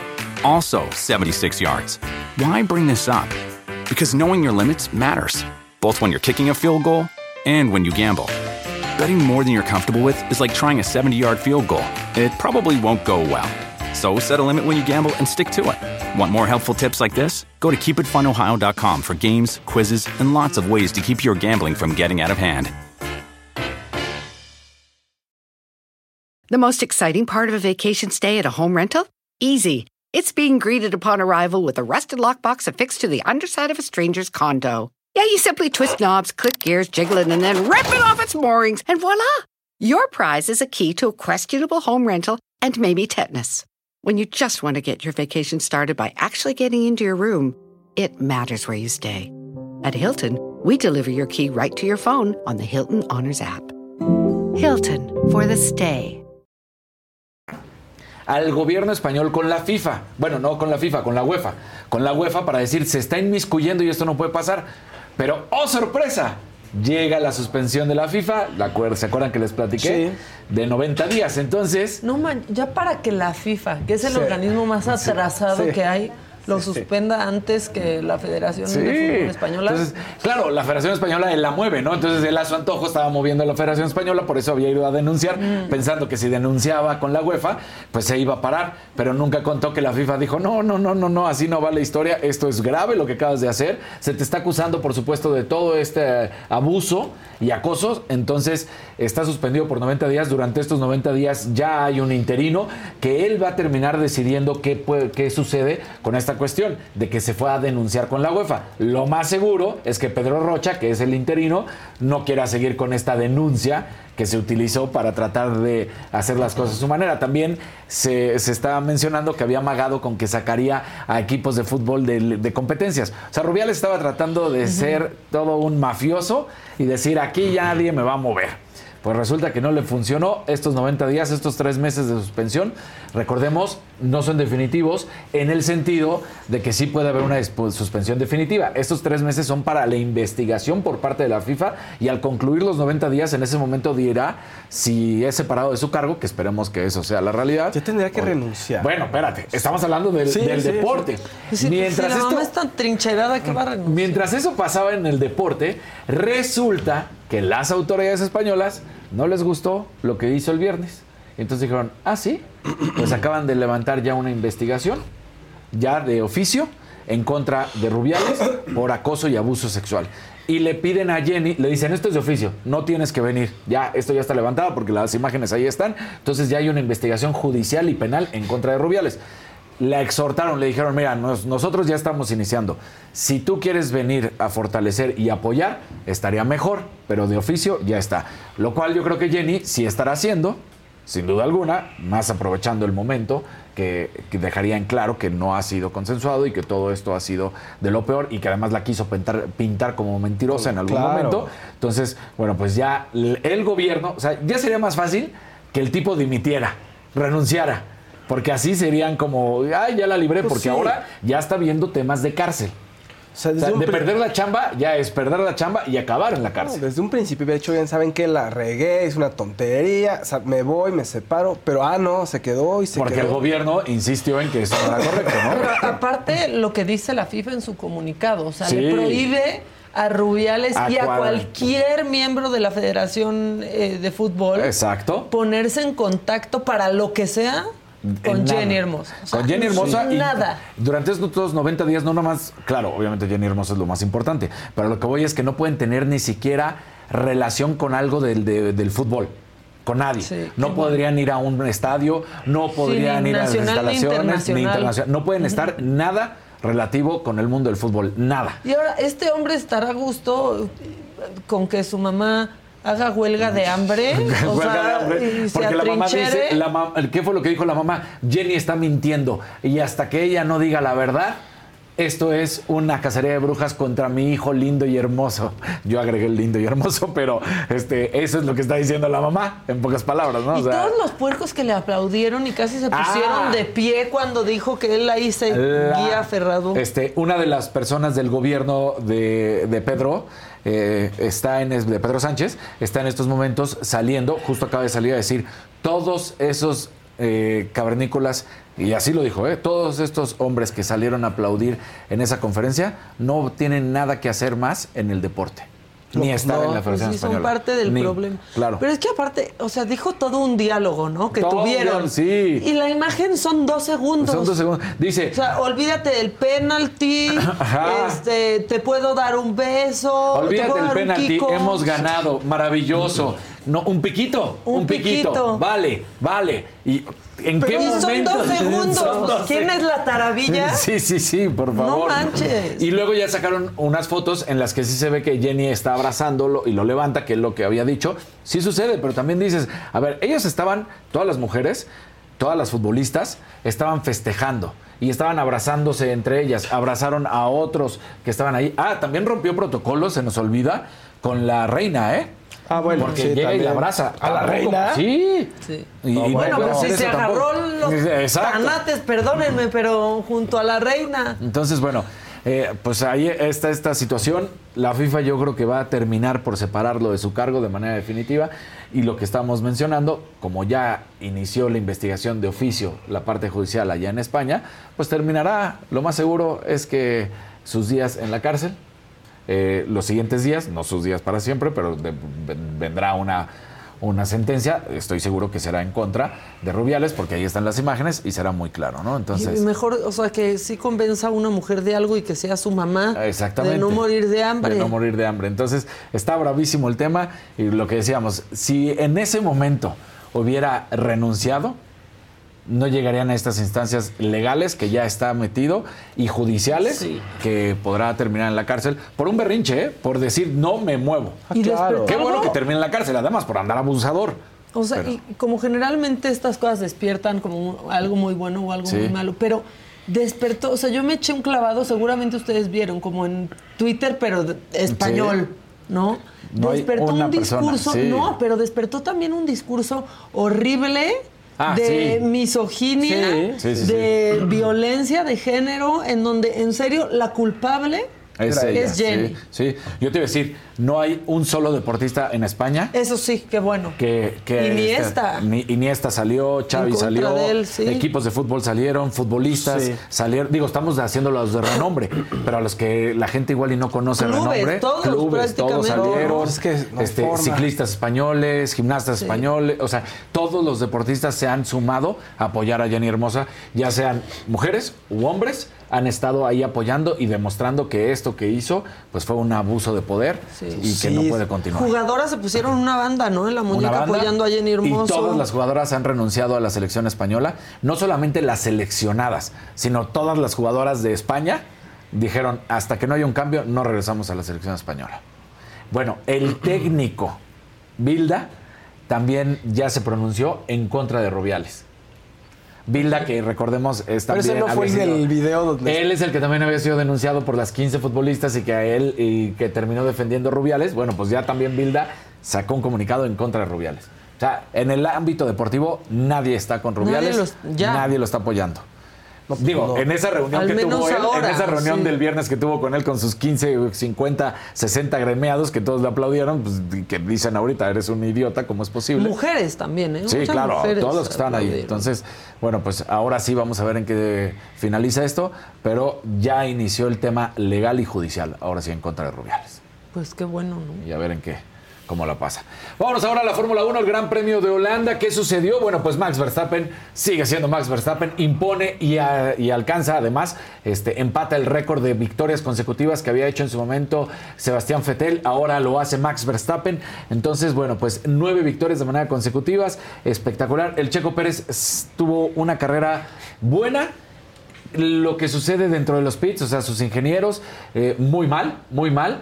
Tiene un despiste, Checo. Ya prácticamente para el final, eh, la lluvia estuvo ahí, arreció y entonces con eso permitió. despistado. Sí, tuvo un despiste Checo. Y entonces, eh, una de las cosas que ha marcado toda esta campaña con Checo es que normalmente todo su equipo de ingenieros en los pits han sido rapidísimos.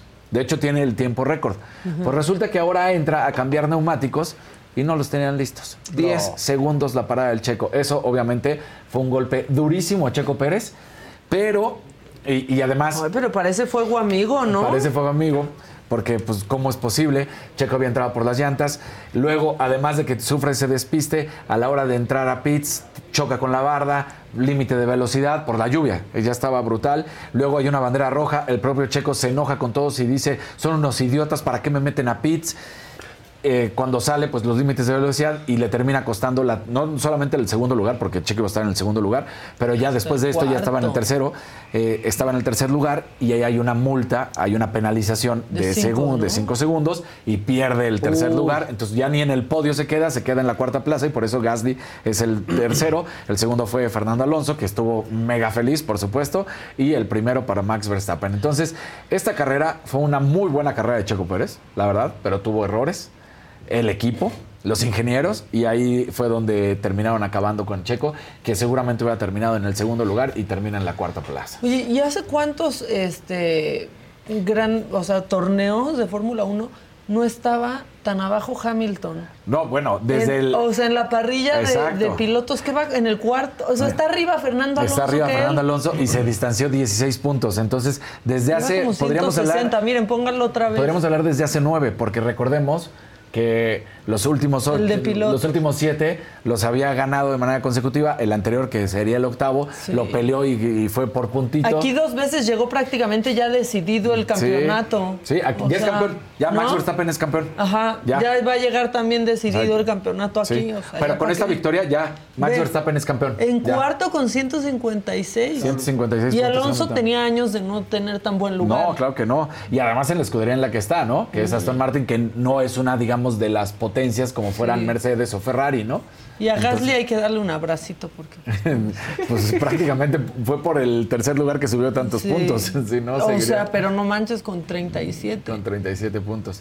Entonces, eh, pues... Al haber Gasly quedado en tercer lugar subió un poco. Subió un poco, sí, subió unos cuantos puntos. Constructores también podemos decir que Red Bull es el campeón porque tiene 540 puntos y Mercedes tiene 255, pero lo que les digo, Verstappen ya es el campeón Ya. de esta temporada, ya. A mí no me gusta eso. ¿eh? ¿Por? O sea, no me gusta que ya, que ya llegue decidido el campeonato. Ya, Ajá. ya, ya, ya, Con claro. tanto tiempo de anticipación. Porque se pierde... Ya, sabemos quién ganó la temporada. Sí, o sea, e- eso sí, pero al final del día es porque está dominando de una manera abismal. Sí, ¿no? O sea, sí. es brutal lo que está haciendo eh, Max Verstappen. Ya por lo menos son tres. Seguramente el próximo año, si todo continúa igual, volverá a ser campeón. No veo ahorita un solo piloto que le pueda hacer sombra. Sí. Pues sí, o sea, a ti porque te pagan están los preguntando, Verstappen. a ti porque te paga la familia Verstappen. Claro. Te están preguntando mucho Isaac del Toro. Ah, es también un super orgullo sí, mexicano. Sí, sí, tranquilos. Ahí va. ahí vamos. Lo trae Eh, todo. tra- claro que sí. Vamos a hablar primero de Shohei Ohtani, este eh, ya lo sabemos, japonés, que está en las grandes ligas. Recordarán que habíamos platicado que al final de esta temporada será agente libre y que se especula que, tendrá el mayor contrato en la historia de las grandes ligas. De entrada se habla de los 800 millones de dólares. Bueno, pues tuvo una lesión en el codo. Entonces ya no va a volver a eh, pichar durante toda esta temporada. Y de ahí dependerá qué es lo que sucede. Sin embargo, a pesar de que no está pichando, sigue bateando. Y lo que acabamos de ver es lo que sucedió porque rompió uno de las pantallas del estadio y entonces le ponen, eh, no vamos a, bueno, Shohei, perdón, porque es O, este, no vamos a perdonarte esto, te vamos a mandar la factura de la reparación de la pantalla. Ahí está Shohei Ohtani, que este hombre, a pesar, eh, la Tommy John es la cirugía, la del codo, la que se tiene que, que ya estuvo en una ocasión y todo un año estuvo fuera porque eso es lo que tarda la rehabilitación. Entonces, bueno, tendría que volver a ingresar. Pero ahorita, como bateador designado, la está rompiendo. Entonces sigue, es- aunque eh, algunos dicen ya no sería tan completo porque ya no sería pitcher bateador, solamente bateador, no bajaría de los 600 millones de dólares Claro. su contrato. Entonces vamos a ver en qué finaliza esto. Eh, nada más un dato, decían que ya había bajado su velocidad y necesitaba el- esta operación porque la velocidad que estaba mandando en, en su bola rápida era de 93.1 millas por hora Ok. y que había bajado 4 millas por hora. Su velocidad, con todo y la Con lesión, toda la ¿no? lesión, Entonces, o sea. bueno, pues va a necesitar esa, esa lesión, va, va a necesitar esta cirugía. Esta temporada ya no vuelve a- al montículo, pero sí estará como bateador designado. Y si estamos hablando del béisbol, vamos a hablar de la Liga Mexicana de Béisbol, porque sorpresa, los Diablos Rojos del México fueron eliminados por los Pericos del Puebla y entonces se van a enfrentar a los Leones de Yucatán. Esto ya en las finales de conferencia estará en la zona sur, los Pericos del Puebla contra los Leones de Yucatán, que son los actuales campeones, los Leones de Yucatán, y vamos a ver qué sucede. Arranca a partir de mañana, entonces toda esta, eh, esta actividad, a partir de hoy arranca la actividad de estas finales, ¿no? Y en la zona norte van a estar los dos, Lare- los dos Laredos contra la Unión Laguna, se estarán enfrentando para luego ver quién se lleva la serie del Rey que inicia el 8 de septiembre. Ándale. Todo esto, ahí está. Ya se fue el año, ¿no? Sí, ya, se fue el año. acabó. Y ahora sí, ustedes lo pidieron, Isaac del Toro, ciclista mexicano, ganó la edición número 59 del Tour de la FENI. ¿Qué es esto? Es el Tour de France Sub-23, en pocas palabras. Así es, de hecho, catalogado como el Tour de France Sub-23, o sea, para los jóvenes que tienen que mostrar orgullo mexicano, sin duda alguna, conquista este Tour. Además, se convierte apenas en el séptimo ciclista latinoamericano en conseguir este hito. Y primero mexicano. Y primero mexicano, por supuesto. Una cosa espectacular. Un tiempo total de 22 horas, 3 minutos y 24 segundos. Y ustedes se preguntarán por qué si se llama Tour de l'Avenir es eh, como el Tour de France Sub-23. Porque prácticamente tiene parecido los recorridos que tiene el Tour de France. Ah, ya, no es el mismo recorrido, Ya, ya, pero tiene muchos de los ascensos, muchos de los trayectos que se van yendo por los Alpes y además de donde están recorriendo las ciudades, ¿no? Entonces es muy parecido y por eso es reconocido y conocido como el Tour de France Sub-23. Entonces lo hace espectacular Isaac del Toro. Ya había hecho historia hace un par de días, se había ganado la sexta etapa del Tour, pero ahora pues termina siendo el ganador en la primera posición. Espectacular. Detrás de él quedaron los italianos Giulio Pellizzari y David Piganzoli. Así que bien por el mexicano, ciclista mexicano, rompiéndola. Primero en lograrlo. Qué padre. Aplausos y Felicidades. Isaac. Bien, Muy Isaac. bien. ¿Dónde se habrá preparado él? ¿En México o en otro país? Mira, hay mexicanos que sí, que sí se han preparado, ciclistas mexicanos buenos. Recordemos Belén Guerrero, podemos ir Sí, buscando, sí. pero nunca en la Ciudad de México. Unos o en, en- en el Estado de México, en Toluca, Toluca. por la altura. Algunos otros han estado en Monterrey, algunos otros han estado en, en Torreón, pero en la Ciudad de México no. Entonces, eh, la, los, los mayores de los ciclistas se preparan fuera. Yo sí creo que de él, en específico, ha sido la mayor parte de su entrenamiento fuera. Fuera, Sí, en otro país. En otro país. Qué padre, la o sea, no, no qué padre que se tenga que ir a otro país, como No. todas las historias. Donovan, el, el patinador también, Sí. se tuvo que ir a otro estado porque en su estado no había ni pista, este, ¿no? Exactamente. Pero, este, pues qué bueno que, que ganó. Les mandé un, un video, ¿ya lo vieron? Es que hicieron una parodia De- ¿no? En- de lo que, según Rubiales, pasó en los segundos en que abrazó En a Jenny Hermoso. ¿La tenemos lista? Ahí les va. No se enojen, ¿eh? Porque luego no aguanta nada. Y en el momento en el que apareció Jenny, ella me levantó a mí del suelo. Me cogió pues, por las caderas, por las piernas, no recuerdo bien. Me levantó del suelo, que casi nos caemos. Y al dejarme en el suelo, nos abrazamos. Ella fue la que me subió en brazos y me acercó a su cuerpo. Nos abrazamos y yo le dije, olvídate del penalti. Ha estado fantástica y sin ti no hubiéramos ganado este mundial. Ella me contestó, eres un crack. Y yo le dije, ¿un piquito? Y ella me dijo, vale. Fue el piquito durante todo este proceso con varios manotazos en mi costado y despidiéndose con un último manotazo en el costado y yéndose riéndose.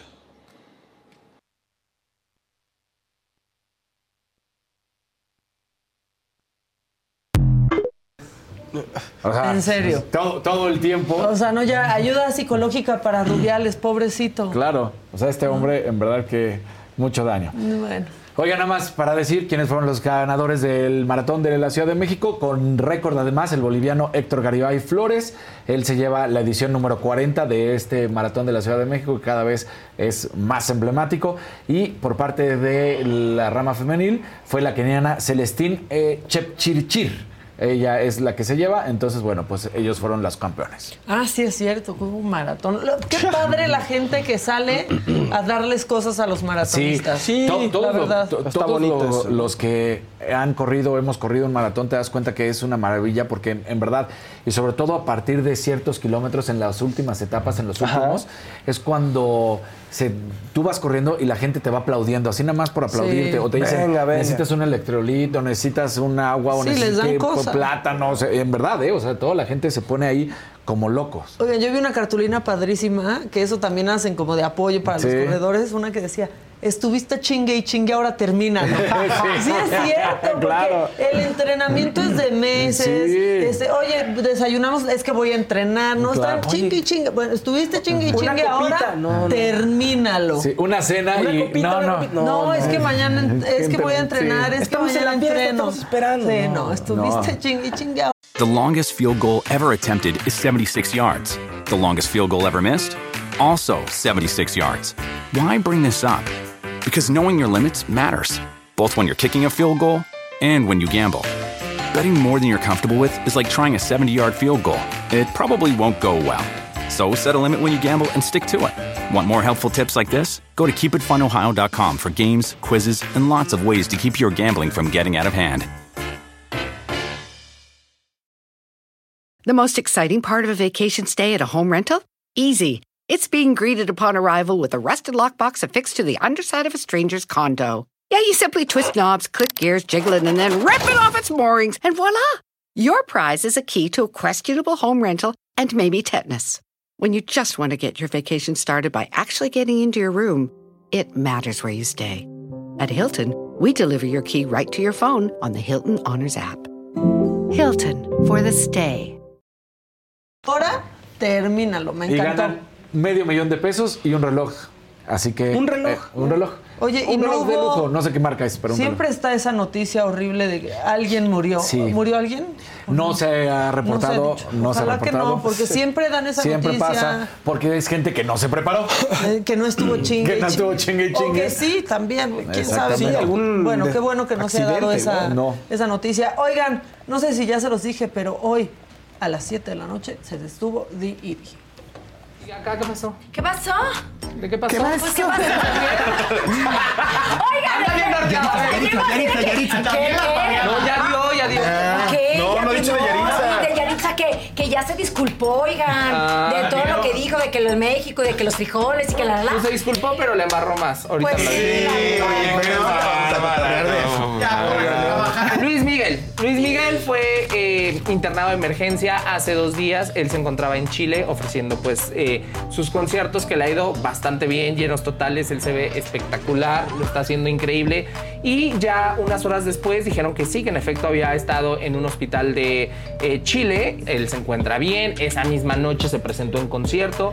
Lo hizo espectacular. Que mi Wendy estaba en, juntas perdidas con Juan Osorio. Ya es un hecho, ya firmó con Juan Osorio, ya dijo próximamente en telenovela para VIX, pero también se confirma que y se rumora que, que Nicola también ya está ahí. Pues ojalá fuera Nicola, pero por ahí a mí me dijeron que no.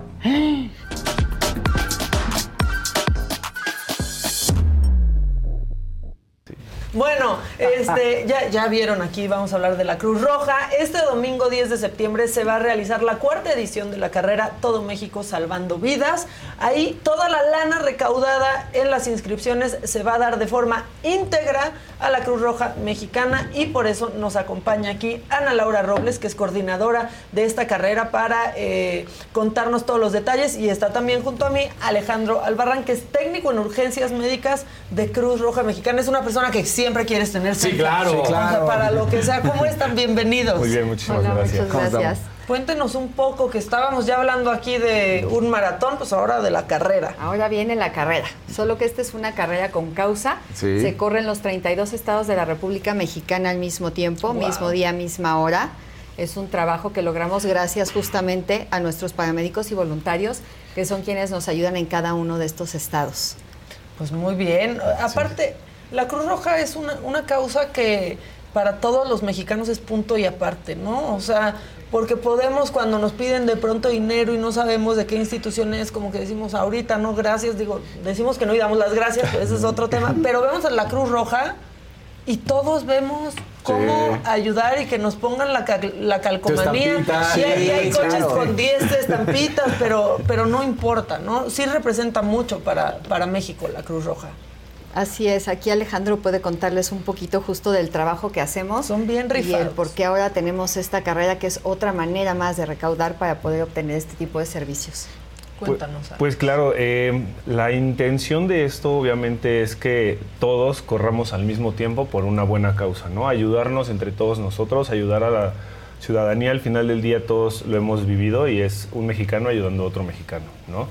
De esta forma nosotros podemos ayudar dando la atención médica prehospitalaria de una forma gratuita a toda la ciudadanía, por como decíamos, pues en los 32, eh, las 32 ciudades corriendo todos al mismo tiempo. Evidentemente es ayudarnos nosotros haciendo un ejercicio saludable y nosotros como profesionales pues dando nuestra atención médica prehospitalaria para todos, sin distinción. Pero aparte me imagino que organizar esta, esta carrera les viene muy bien. No sé cómo les haya ido, por ejemplo, con la pandemia, con la recaudación, si paró por completo, pero aparte el trabajo se triplicó, quintuplicó, ¿no? Así es, tuvimos que dedicarnos obviamente a tratar toda la parte de primeros auxilios. Como bien saben, pues Cruz Roja Mexicana tiene el objetivo de salvar vidas y nos estamos dedicando a dar las pláticas de primeros auxilios. En ese momento tuvimos que prepararnos, comprar equipo, proteger a nuestros médicos, a nuestros paramédicos, a nuestros voluntarios, para que pudieran seguir atendiendo a la población, porque les tocaba hacer traslados y nunca sabíamos si el paciente podía o no tener COVID. En ese momento sí, fue muy difícil y lo sigue siendo. Ocupamos los recursos que teníamos para operación de Cruz Roja Mexicana y justamente el día de hoy estamos regresando con esta cuarta edición en donde las medallas que estamos dando son coleccionables y estamos tratando de apoyar, como decimos una sola vez no basta, por favor dona más.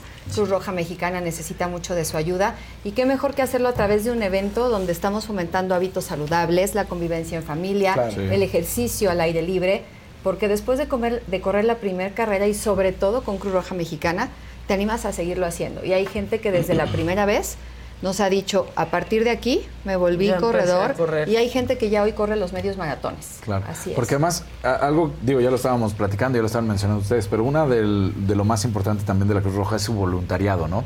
Es como la gente siempre está con todo con la Cruz Roja. Y, y porque ya ustedes los paramédicos ya están ahí de cajón porque es la vocación, pero el voluntariado es importantísimo. Es correcto, el tema del voluntariado es muy importante porque el, volunto- el voluntariado no solo es tiempo, no solamente es ir y estar ahí, sino es el recurso, desde el recurso humano al recurso material. De verdad, tú cuando llegas al área de socorro, si te dan un botiquín lleno de cosas, que es con esas cosas que tú vas a, ayudar a otra persona, o tú también traes tus cosas porque no siempre existe eh, todo el material que sabes y que debemos utilizar. Entonces, el, el voluntario viene de muchas cosas, ¿no? Viene al final del día también de, de- de varios factores, desde el humano, desde ir a, a la escuela, concentrarte ahí. Ahora para la carrera, el tema de la organización, lo platicábamos hace ratito. Me tocó ir como alumno y, híjole, es este, llegar un día antes, pero es padrísimo, o sea, porque Sí. llegas un día antes, te quedas a dormir ahí, haces tu pijamada con, con todos Con tus todos compañeros. a la mañana siguiente, a las 3, 4 de la mañana, se empiezan a cargar camiones, se empiezan a dar indicaciones. Tú eres una célula, tú eres la otra célula, y tú aquí, toma el radio, tú te quedas encargado acá. Y se hace una organización brutal, brutal. Y la verdad es padrísimo ver cuando estás ahí en tu célula esperando a que pase el primer corredor. Híjole, llega el primero, llega el segundo y así se van en cadenita y eh, motivarlos, gritarles, la piel se te pone chinita, ver a los familiares de la gente que está corriendo es algo muy bonito, es una- un momento muy familiar, muy padre. Y habla además de lo mismo que es la, la propia Cruz Roja en, en un sentido, ¿no? No en todo, pero la salud. Cuidar la salud, estar al pendiente, como ya lo decíamos, la familia, pero sobre todo el ámbito de la salud haciendo ejercicio, ¿no? Claro, claro, y para esto los voluntarios son súper reconocidos porque están dando pláticas, talleres todo el tiempo, se los pueden encontrar en la calle, en el zócalo, en el metro, Sí. hacemos lugares especiales con ferias de la salud, prevenimos eh, y tratamos de disminuir curvas muchas veces, por ejemplo, en el tema de mortalidad de niños de 0 a 5 años. Claro. Apoyamos en escuelas para volverlas resilientes. La Cruz Roja opera los, 300 los 365 días del año, 24 por 7, no únicamente ambulancias. Estamos apoyando justamente en todo el tema de prevención. Y es padrísimo, esta carrera es única en su tipo porque podemos lograrla en los 32 estados gracias al voluntariado. Si no fuera por ellos, no podríamos Bueno, la Cruz Roja de este trabajo. Polanco todos los fines de semana se está hasta el gorro constantemente porque... Es que yo creo que es la organización, o, eh, el organismo que mejor articulado está en todos los frentes. O sea, no son solo las emergencias, es toda esta labor que no para, ¿no? Ir a escuelas, ir a empresas. ¿no? O sea, es mucho más que solo pues los que te levantan si te atropellan, ¿no? Claro. Claro que sí, Cruz Roja Mexicana está formada de muchas áreas. O sea, lo que más conocemos es como el área de socorros, el área de las ambulancias, pero está el área de prevención, es muy importante, el área de capacitación, el tema administrativo, el área médica, enfermería. O sea, son muchos frentes que no solamente es médico o el tema médico, sino también el área administrativa. Hay gente que me dice, es que yo quiero pertenecer a Cruz Roja, pero no, pues ¿qué carrera tienes? Eh, ¿Qué has estudiado? ¿Qué puedes hacer? Porque formar ¿Qué parte de... aportas, eh, no? Exactamente, ¿qué aportas? Nada más es el servicio prehospitalario, servicio médico, sino también cualquier eh, servicio, cualquier atención que se pueda dar. Eh, siempre la- eh, Cruz Roja es grandísimo. o sea. Oigan, y, el caso de los primeros auxilios, perdón. Sí. No, es que era un verdecito para Ah, ellos. vas, léelo, Marina primero. Méndez dice, yo casi muero en el kilómetro 35 del maratón, obviamente de la Ciudad de México. De verdad, gracias a todos los que se quedaron a apoyar, a los que tardamos más de cinco horas, porque además eso pasa, ustedes son los que se quedan. Así es. Si van siguiendo al último de ya que se siente, pero no, no se sienta la señora, qué bueno. Eh, lo que decía es, yo no sé cómo vamos en la cultura de primeros auxilios en, en nuestro país. Ustedes han hecho mucho, pero falta todavía un camino largo, ¿no? Lo hemos visto, si han estado cerca de una persona que se está ahogando con algo, prácticamente muy pocas personas saben qué hacer y si lo saben hacer es porque lo vieron en la tele un día y saben que te tienen que hacer la, la maniobra de Heimlich. Pero tienen que estar súper conscientes que no solo el verlo te va a funcionar. ¿Por qué? Exacto. Porque justamente en todos estos cursos de primeros auxilios aprendes a cómo debes hacerla para no lastimar a la persona, No, para que efectivamente no se ahogue. El tema de RCP, cómo se lleva a cabo, las personas que no se sienten Claro. capaces de hacerlo, cómo pueden dedicarse a decir, tú llámala a la ambulancia, tú haz espacio, todos podemos ayudar siempre haciendo equipo. En los cursos de primeros auxilios puedes salvarle la vida a una persona de tu familia, a una persona en un restaurante, en una escuela, en el autobús, en el avión, etcétera. Es algo bien importante. En México, efectivamente, no tenemos cultura de prevención y es lo que estamos trabajando, incluso en el tema de donación de sangre. Claro. Tristemente, pues somos el último país. con Y después de la pandemia, peor, ¿no? También la gente no iba a donar. Así es. ¿Cómo se puede inscribir la gente ahora para esta carrera? Pues pueden inscribirse en emociondeportiva.com, en cruzrojamexicana.org.mx, en tiendas Martí y en cada una de nuestras delegaciones en los estados. Pues que vayan, que se inscriban, que se preparen. Sí. Digo, ahí está la Cruz Roja, pero sí ¿Habrá prepárense. que corredores no de Cruz Roja con uniforme de Cruz Roja? Por supuesto que sí. O sea, porque eso Oye, también. Tú eres ¿eh? corredor, ¿verdad? Que Sí, sí me gusta. Se ve, se ve. Sí, sí.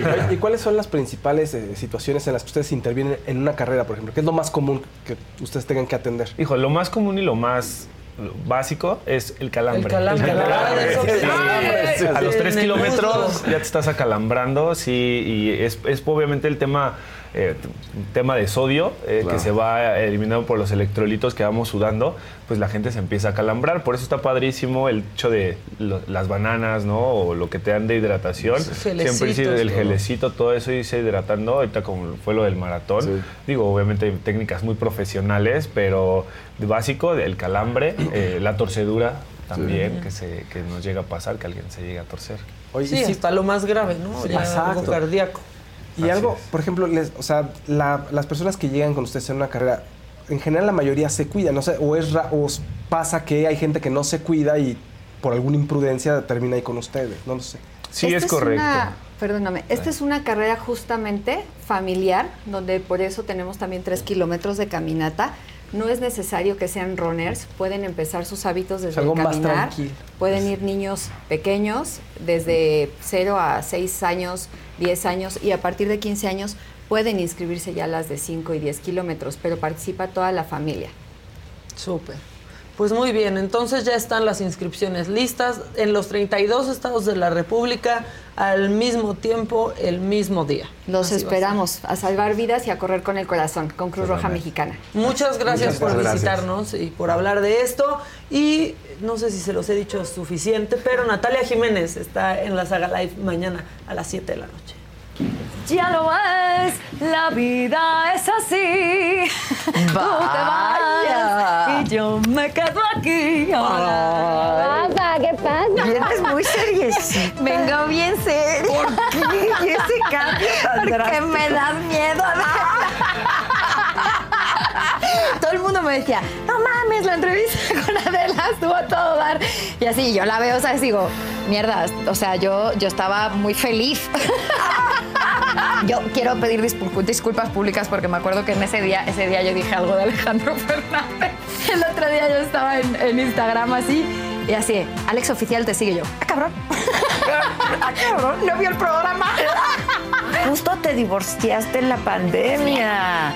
¿Qué pasó? Bueno, pues eso, que, este, que, que estaba yo en una situación en la que no, en la que no, no les gustaba que yo viniera a México, no les gustaba que yo tuviera como una independencia, que Ya. tu- ¿sabes? El control El otra control. vez. Entonces, este, yo la verdad llegó un momento que como no, no quería seguir viviendo así, ¿sabes? Y quería tener mi carrera de vuelta y quería poder ser una mujer independiente otra vez y quería poder, ¿sabes? Vivir de, de lo que me gusta y de lo que es mi vocación, ¿sabes? Y no tener que estar encerrada en una casa. De lo peor he pasado y lo mejor está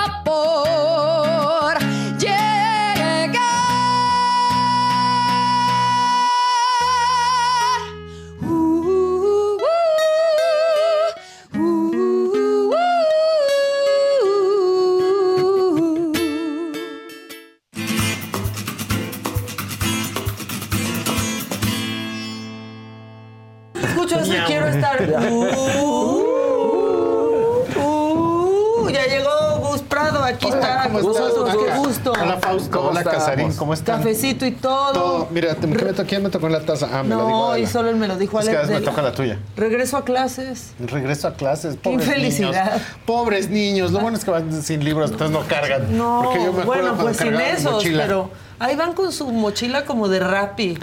Pobres, parecen de iBoy, de Uber Eats. Los pobres chamacos se van para atrás, pero bueno, ya están en la escuela, Ya están. nuevo curso. Qué bueno. ¿Y tú qué te traes? Un verdecito. Pues, eh, ah, un verdecito cayó, venga. Alejandro Ya ni Abundis. suena cuando Buen día, soy docente y estoy a favor de que se distribuyan los libros de texto y no se cuarte la educación de los niños. Feliz regreso a clases. Pues sí, pero entonces los maestros van a estar diciendo, oigan, ahí donde dice Exacto. 18 de marzo, táchenle, niños, clase, táchenle, por favor. Exacto. Es pues. 21 de marzo, pero alguien que no hace bien su trabajo y de todos modos le pagan, se equivocó e Lo hizo puse eso. equivocado, no hay fe de no hay revisión. Y por ¿qué cierto, pasa? a este hombre que secuestraron, este grupo no era bonito, ¿eh? No estaba bien hecho.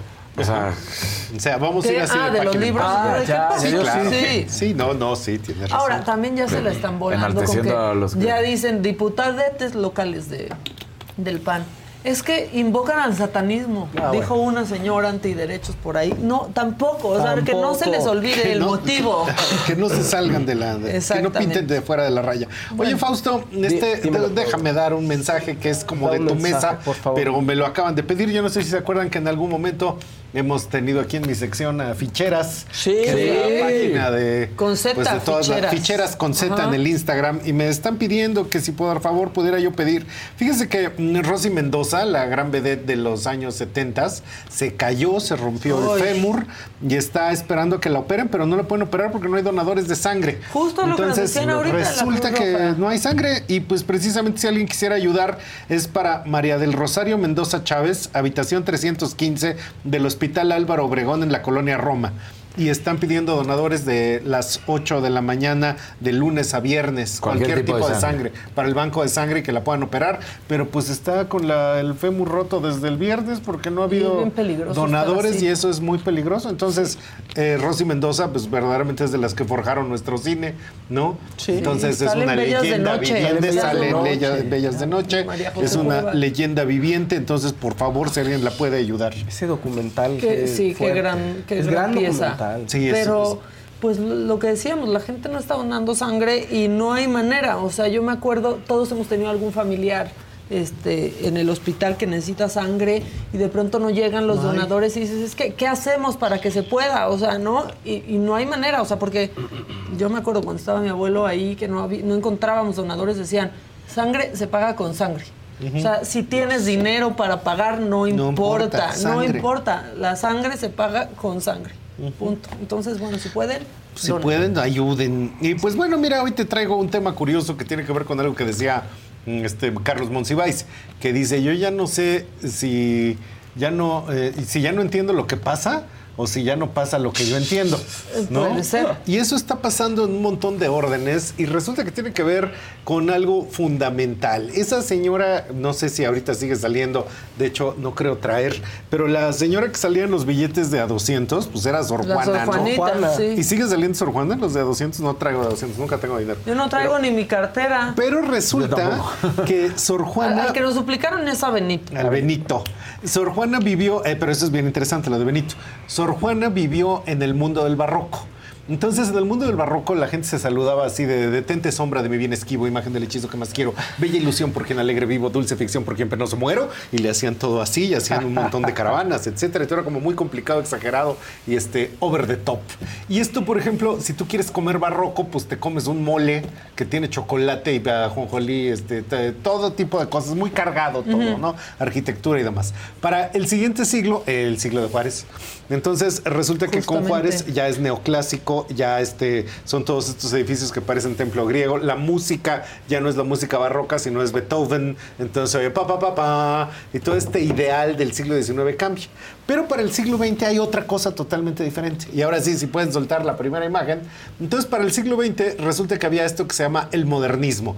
Esa eh, imagen particularmente es uno de los grandes ilustradores españoles que vinieron en el exilio. Entonces, él era de los que hacían los este, pósters del cine mexicano, ¿no? Que ahorita me acuerdo cómo se llama porque se me acaba de borrar. Y la siguiente. Y resulta que en el modernismo empezaron a hacer esto. Ese edificio de la Nacional que está enfrente de la Torre Latinoamericana fue el primer rascacielos que se hizo en México de la Aseguradora Nacional. Y el arquitecto Mario Pani hizo Tlaltelolco, que ahí ustedes ven verdaderamente una fantasía Mario Pani, de cuadritos. espectacularidad. Una espectacularidad. Pero esto lo que te está diciendo es ya llegó la modernidad, ¿no? La modernidad llegó ya. Sí. Y resulta que arriba el edificio de Panam es de Walter Gropius. Y de hecho, Walter Gropius, Mies van toda la banda que estaba en la Bauhaus y que los nazis corren, pues se van a Nueva York a hacer rascacielos. Entonces, toda esta idea es la modernidad en la arquitectura. La siguiente, por favor. Y resulta que con eso, en esa visión del modernismo, pues había un futuro, ¿no? Eventualmente todo iba a triunfar, todos íbamos a ser ricos y famosos. Y en esa idea del modernismo, pues a ti te educaban desde chiquita, oye, mija, cásate, vas a tener tres- 3.2 hijos, un, lab- un labrador amarillo, Y tu coche, tu casa en los los suburbios, etcétera, ¿no? En ese entonces era el Pedregal y el satélite y satélite aquí en México, pero era ese ideal y precisamente esa silla que casi no se ve porque es blanco sobre blanco, esa Que silla está la más imitada de todas. Sí, la más eh, imitada. entonces en todas las. Pero esa ninguna silla. es original. Ninguna es original, porque fíjate que yo acabo de comprar una, no vas a creer. Esta de Las los muebles que sale muy barata ahorita, la, la- es. la tiene, ¿no? Sí, pero esa la acabo de comprar en 250 pesos la silla. Ajá. O sea, una silla que cuesta 250 pesos está cañón que sea tan barato. Claro. Y es un diseño de Charles Ray Eames. Charles Ray Eames eran una pareja, son Charles y Raimonda, así se llamaba completo, y eran unos diseñadores de los años 50. Esto es parte del proyecto moderno. Siguiente. Y resulta que en ese mismo proyecto es todo lo que sería la moda de Dior. A lo mejor ahorita ya no nos damos cuenta, pero estos senos que parecían picos y que iban a salir a alta velocidad es parte igual que los coches también Las tenían cinturas. picos. Todo La era aerodinámico. La cintura es parte de ese proyecto moderno. En el proyecto moderno tú De tenías estructuras, la estructura, ¿no? sí, son las estructuras. Estructuras. Y resulta que ahí tú tenías un trabajo y durabas 30 años en tu trabajo, ¿no? Y resulta que con tu esposa la gente nomás se casaba una vez y duraba 40 años con su esposa. Y se moría a los te morías. 50 Sí, también. no, bueno, Claro. sí, pero o sea, era un mundo estable, donde todo lo que estaba estaba y no, o sea, no, no cuestionabas nada. Entonces ahí vemos que se este, casaban a los 20. Se casaban a los 20, sí, mi mamá a mí me tuvo a los 18. 21. Yo ahorita la gente en la oficina que tengo de 21 no lo dejaría cuidando ni a mi perro. Bueno, entonces resulta que eso que están viendo es ese proyecto moderno, este, la, la silla Barcelona, todo lo que sería Le Corbusier, este, Raymond Loewy, todos los diseñadores, y esos son los objetos. Pero en ese mundo tú no cuestionabas, o eras algo o no eras eso. Eras, o sea, por ejemplo, eras religioso o eras ateo, Exacto. punto. Eras comunista o eras capitalista, y eran mundos estables, no había que cambiarlo nada. Entonces esto entró en una profunda crisis, la crisis ya se ve en la guerra de Vietnam, y siguió otra cosa, otro tiempo. Siguiente, por favor. Y ese otro tiempo, pues resulta que se llama el posmodernismo. Y los posmodernos se metieron en un problemota porque ellos dijeron que lo más importante es el lenguaje. Y como el lenguaje no es la realidad, pues dijeron que la realidad no existe y que tú puedes cuestionar todo. Entonces cuestionas la religión, la política, este, el, todo, el, el matrimonio, todo se rompe, todo se resquebraja. Y precisamente si se deconstruye, si se desensambla, entonces es posmoderno. The longest field goal ever attempted is 76 yards. The longest field goal ever missed? Also 76 yards. Why bring this up? Because knowing your limits matters, both when you're kicking a field goal and when you gamble. Betting more than you're comfortable with is like trying a 70 yard field goal, it probably won't go well. So set a limit when you gamble and stick to it. Want more helpful tips like this? Go to keepitfunohio.com for games, quizzes, and lots of ways to keep your gambling from getting out of hand. The most exciting part of a vacation stay at a home rental? Easy. It's being greeted upon arrival with a rusted lockbox affixed to the underside of a stranger's condo. Yeah, you simply twist knobs, click gears, jiggle it, and then rip it off its moorings, and voila! Your prize is a key to a questionable home rental and maybe tetanus. When you just want to get your vacation started by actually getting into your room, it matters where you stay. At Hilton, we deliver your key right to your phone on the Hilton Honors app. Hilton for the stay. Y ese posmodernismo, siguiente por favor, resulta que esos son los edificios. Cuando nosotros los vemos a lo mejor no están tan raros, pero particularmente el pantalón. Como es- que con eso nos llegó el caballito también. pues ¿no? es que son todas estas partes de la posmodernidad. Sea. De hecho, eh, en los años 70, un arquitecto que se llama Philip Johnson en Nueva York hizo un edificio que acababa como cómoda, como ropero de abuelita. Entonces, hasta arriba del edificio era un rascacielos y tiene ahí sus, sus volutas como si fuera un ropero. Y ahí empieza la posmodernidad. O sea, la idea es que parece que son como bloquecitos de Lego que se van sobreponiendo. La idea es que rompe con la idea del edificio tradicional. Entonces, el edificio de la CFE en Reforma e Insurgentes, a lo mejor no nos damos cuenta, pero en realidad es un edificio que está al revés. O sea, como si lo hubieran volteado y lo hubieran puesto lo de arriba arriba y lo de abajo, o sea, lo de abajo arriba y lo de arriba abajo, eso. Y el este el Hotel Gran Marquis en Reforma, no nos damos cuenta, pero parece un pastel de quinceañera. O sea, Sí. es una cosa horripilante, ¿sabes? De hecho, la arquitectura posmoderna básicamente parece que construyeron para Bikini Bottom. De ahí O se sea, salva, sí, exacto. De ahí se salva, pues, Arcos Bosques, creo, ¿no? Y el Senat. Pues el esa- me gusta. A mí el luego me gusta, pero un- el edificio de la CFE es Sí, una no, es vomitada. Pero en esas cosas de la posmodernidad, la escuela de danza tiene la licuadora, la escuela de teatro tiene el chocorrol, Sí. la escuela de la Esmeralda parece que está inspirada en el restaurante El Portón y este, o sea, cada uno de ellos es demasiado extraño en arquitectura y eso es típico de la Pero eso posmodernidad. pasaba en esa época, ¿no? O sea, porque le encontrábamos a los edificios forma de algo. O sea, este era el pantalón. Ajá. Luego en Santa Sí, Fe está sí. la lavadora. La O sea, eso no era una señal, no manchen. Es una señal de posmodernidad. O sea, estos edificios ya están como. Están como. Bueno, aquí abajo el Dorito. El Dorito. El Dorito. Siguiente, por La suavicrema, ¿qué me dicen? Esto, por ejemplo, ya en el, el posmoderno niega todo. O sea, el posmoderno dice que no a todo y entonces dice que no hay futuro. Y el futuro dice que no se puede predecir. Mad Max. Ajá, como Mad Max. Pero la idea es que sí, siempre saben, dicen, el futuro no se puede predecir, pero va a ser distópico. Vamos a llegar ahí, va a estar re mal. Ahora, Siguiente, imagínense a. Adela con ese vestido. Ah, pues se vería re bien. Pero esto, por ejemplo, es Con Terry ese no. Bugler. Y este Terry Bugler está hecho ajá, de llantas, de neumáticos. Entonces, el siguiente, eh, resulta que esto mismo Esa es... me gusta, esa la me posmodernidad es el no. Es a todo decir no, todo es contreras, todo no funciona, Me etc. representa. Ahora, resulta que la modernidad duró como de 1920 a 1970. La posmodernidad empezó en 1970 y como hasta 2020. Y estas cosas raras que están ustedes viendo ahí, un sofá que son unos labios, un exprimidor de jugos de Philip Stark, que de hecho yo lo tengo, por supuesto. Yo también lo tengo y me tardé Ah, años si lo en compraste, saber. Nunca lo he dice, usado. Jamás se use, no sirve Nunca. para hacer jugo. Si lo usas para hacer jugo se mancha y se Sí. echa a perder. De Ale sí tenemos de Michael Graves esta todo. tetera que Sí. tiene ahí un pajarito. Para de- que te cante bonito. para que te cante. Sí, cuando ya Sí. hervió el agua suena. Y abajo, pues estos, estos este, cajoneras de caguabata. Y a la derecha, todo esto que es del movimiento Memphis, el librero. Y eso que lo reconoces en Madonna, ¿no? En Madonna. Porque es Madonna. Jean-Paul Gaultier, Madonna, los Pero picos que te van a sacar un ahí ojo. como si tuvieras degeneración macular, las ves, o sea, está horrible. Entonces, esto fue la posmodernidad, pero ahorita la posmodernidad ya fue. Está llegando al punto máximo donde. Ahora me llama la atención el chicle. El chicle era impresionante porque era entre medicina del asma.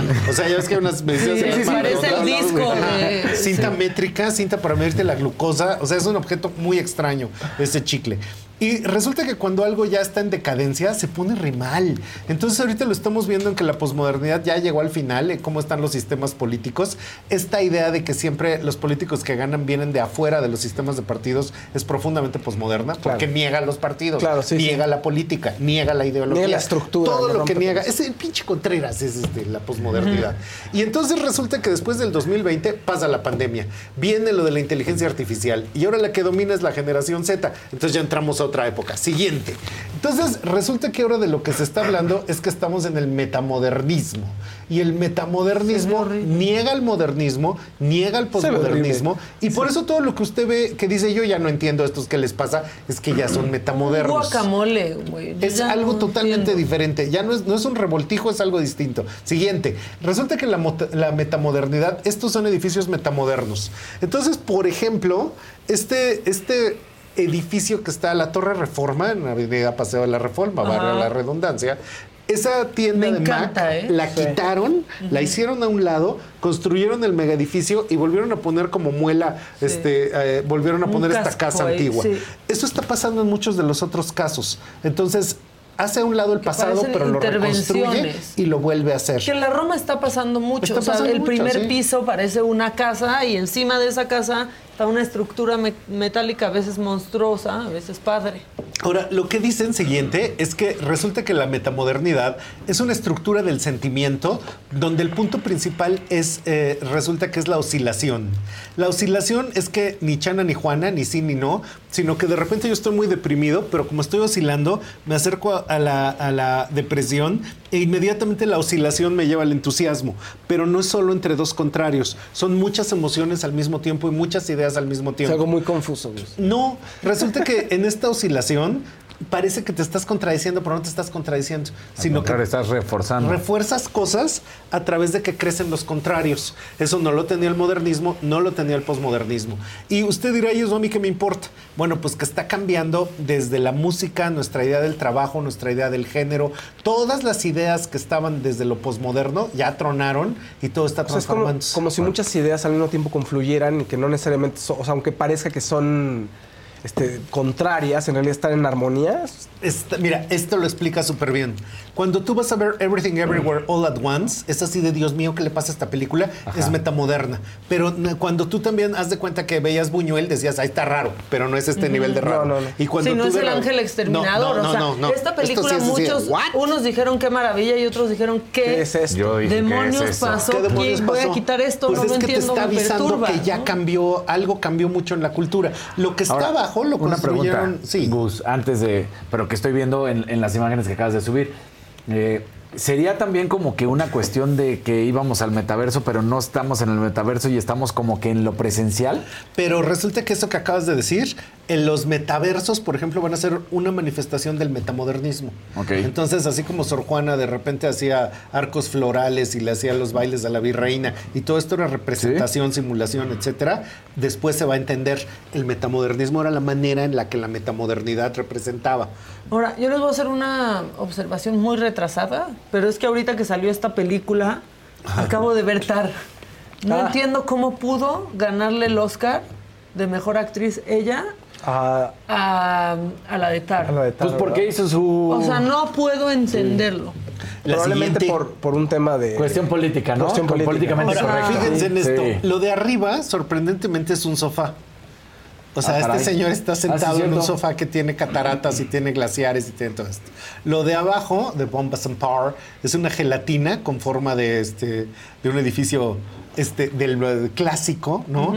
Y de hecho, Ay, qué ansias. todas estas manifestaciones que ustedes están viendo, pues son formas en la que la metamodernidad se está expresando y está apareciendo hasta en los objetos de consumo. Entonces, esto ya no fue posmoderno y siempre que tú veas algo que se está volviendo particularmente raro, es que ya pertenece a otro. a- sí, ya es metamoderno.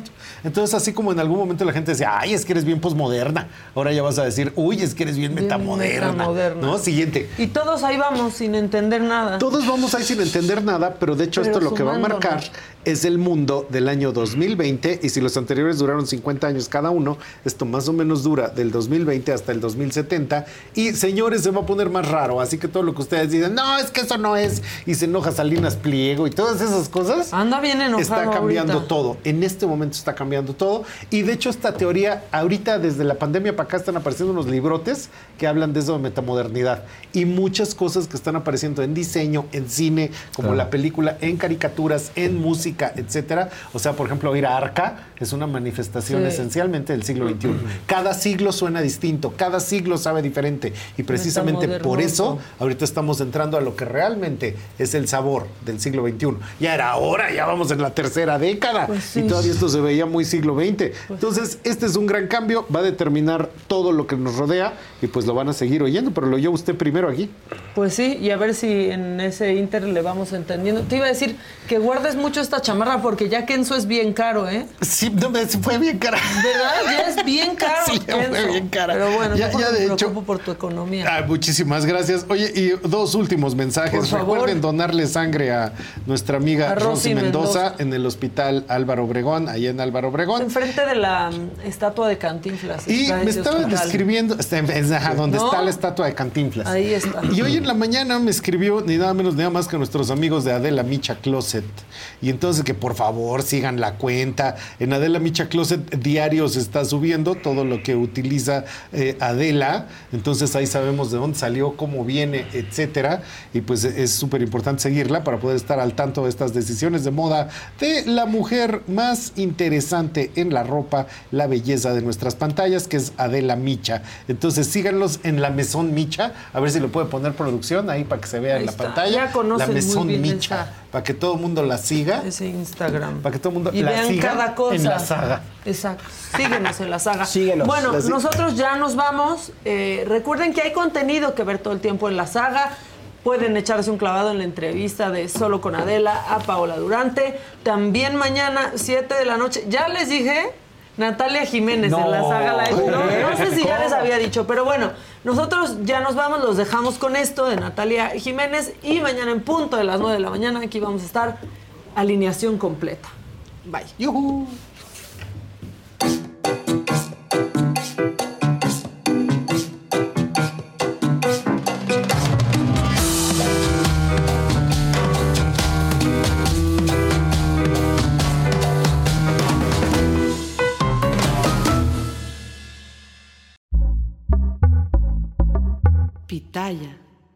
The longest field goal ever attempted is 76 yards. The longest field goal ever missed? Also 76 yards. Why bring this up?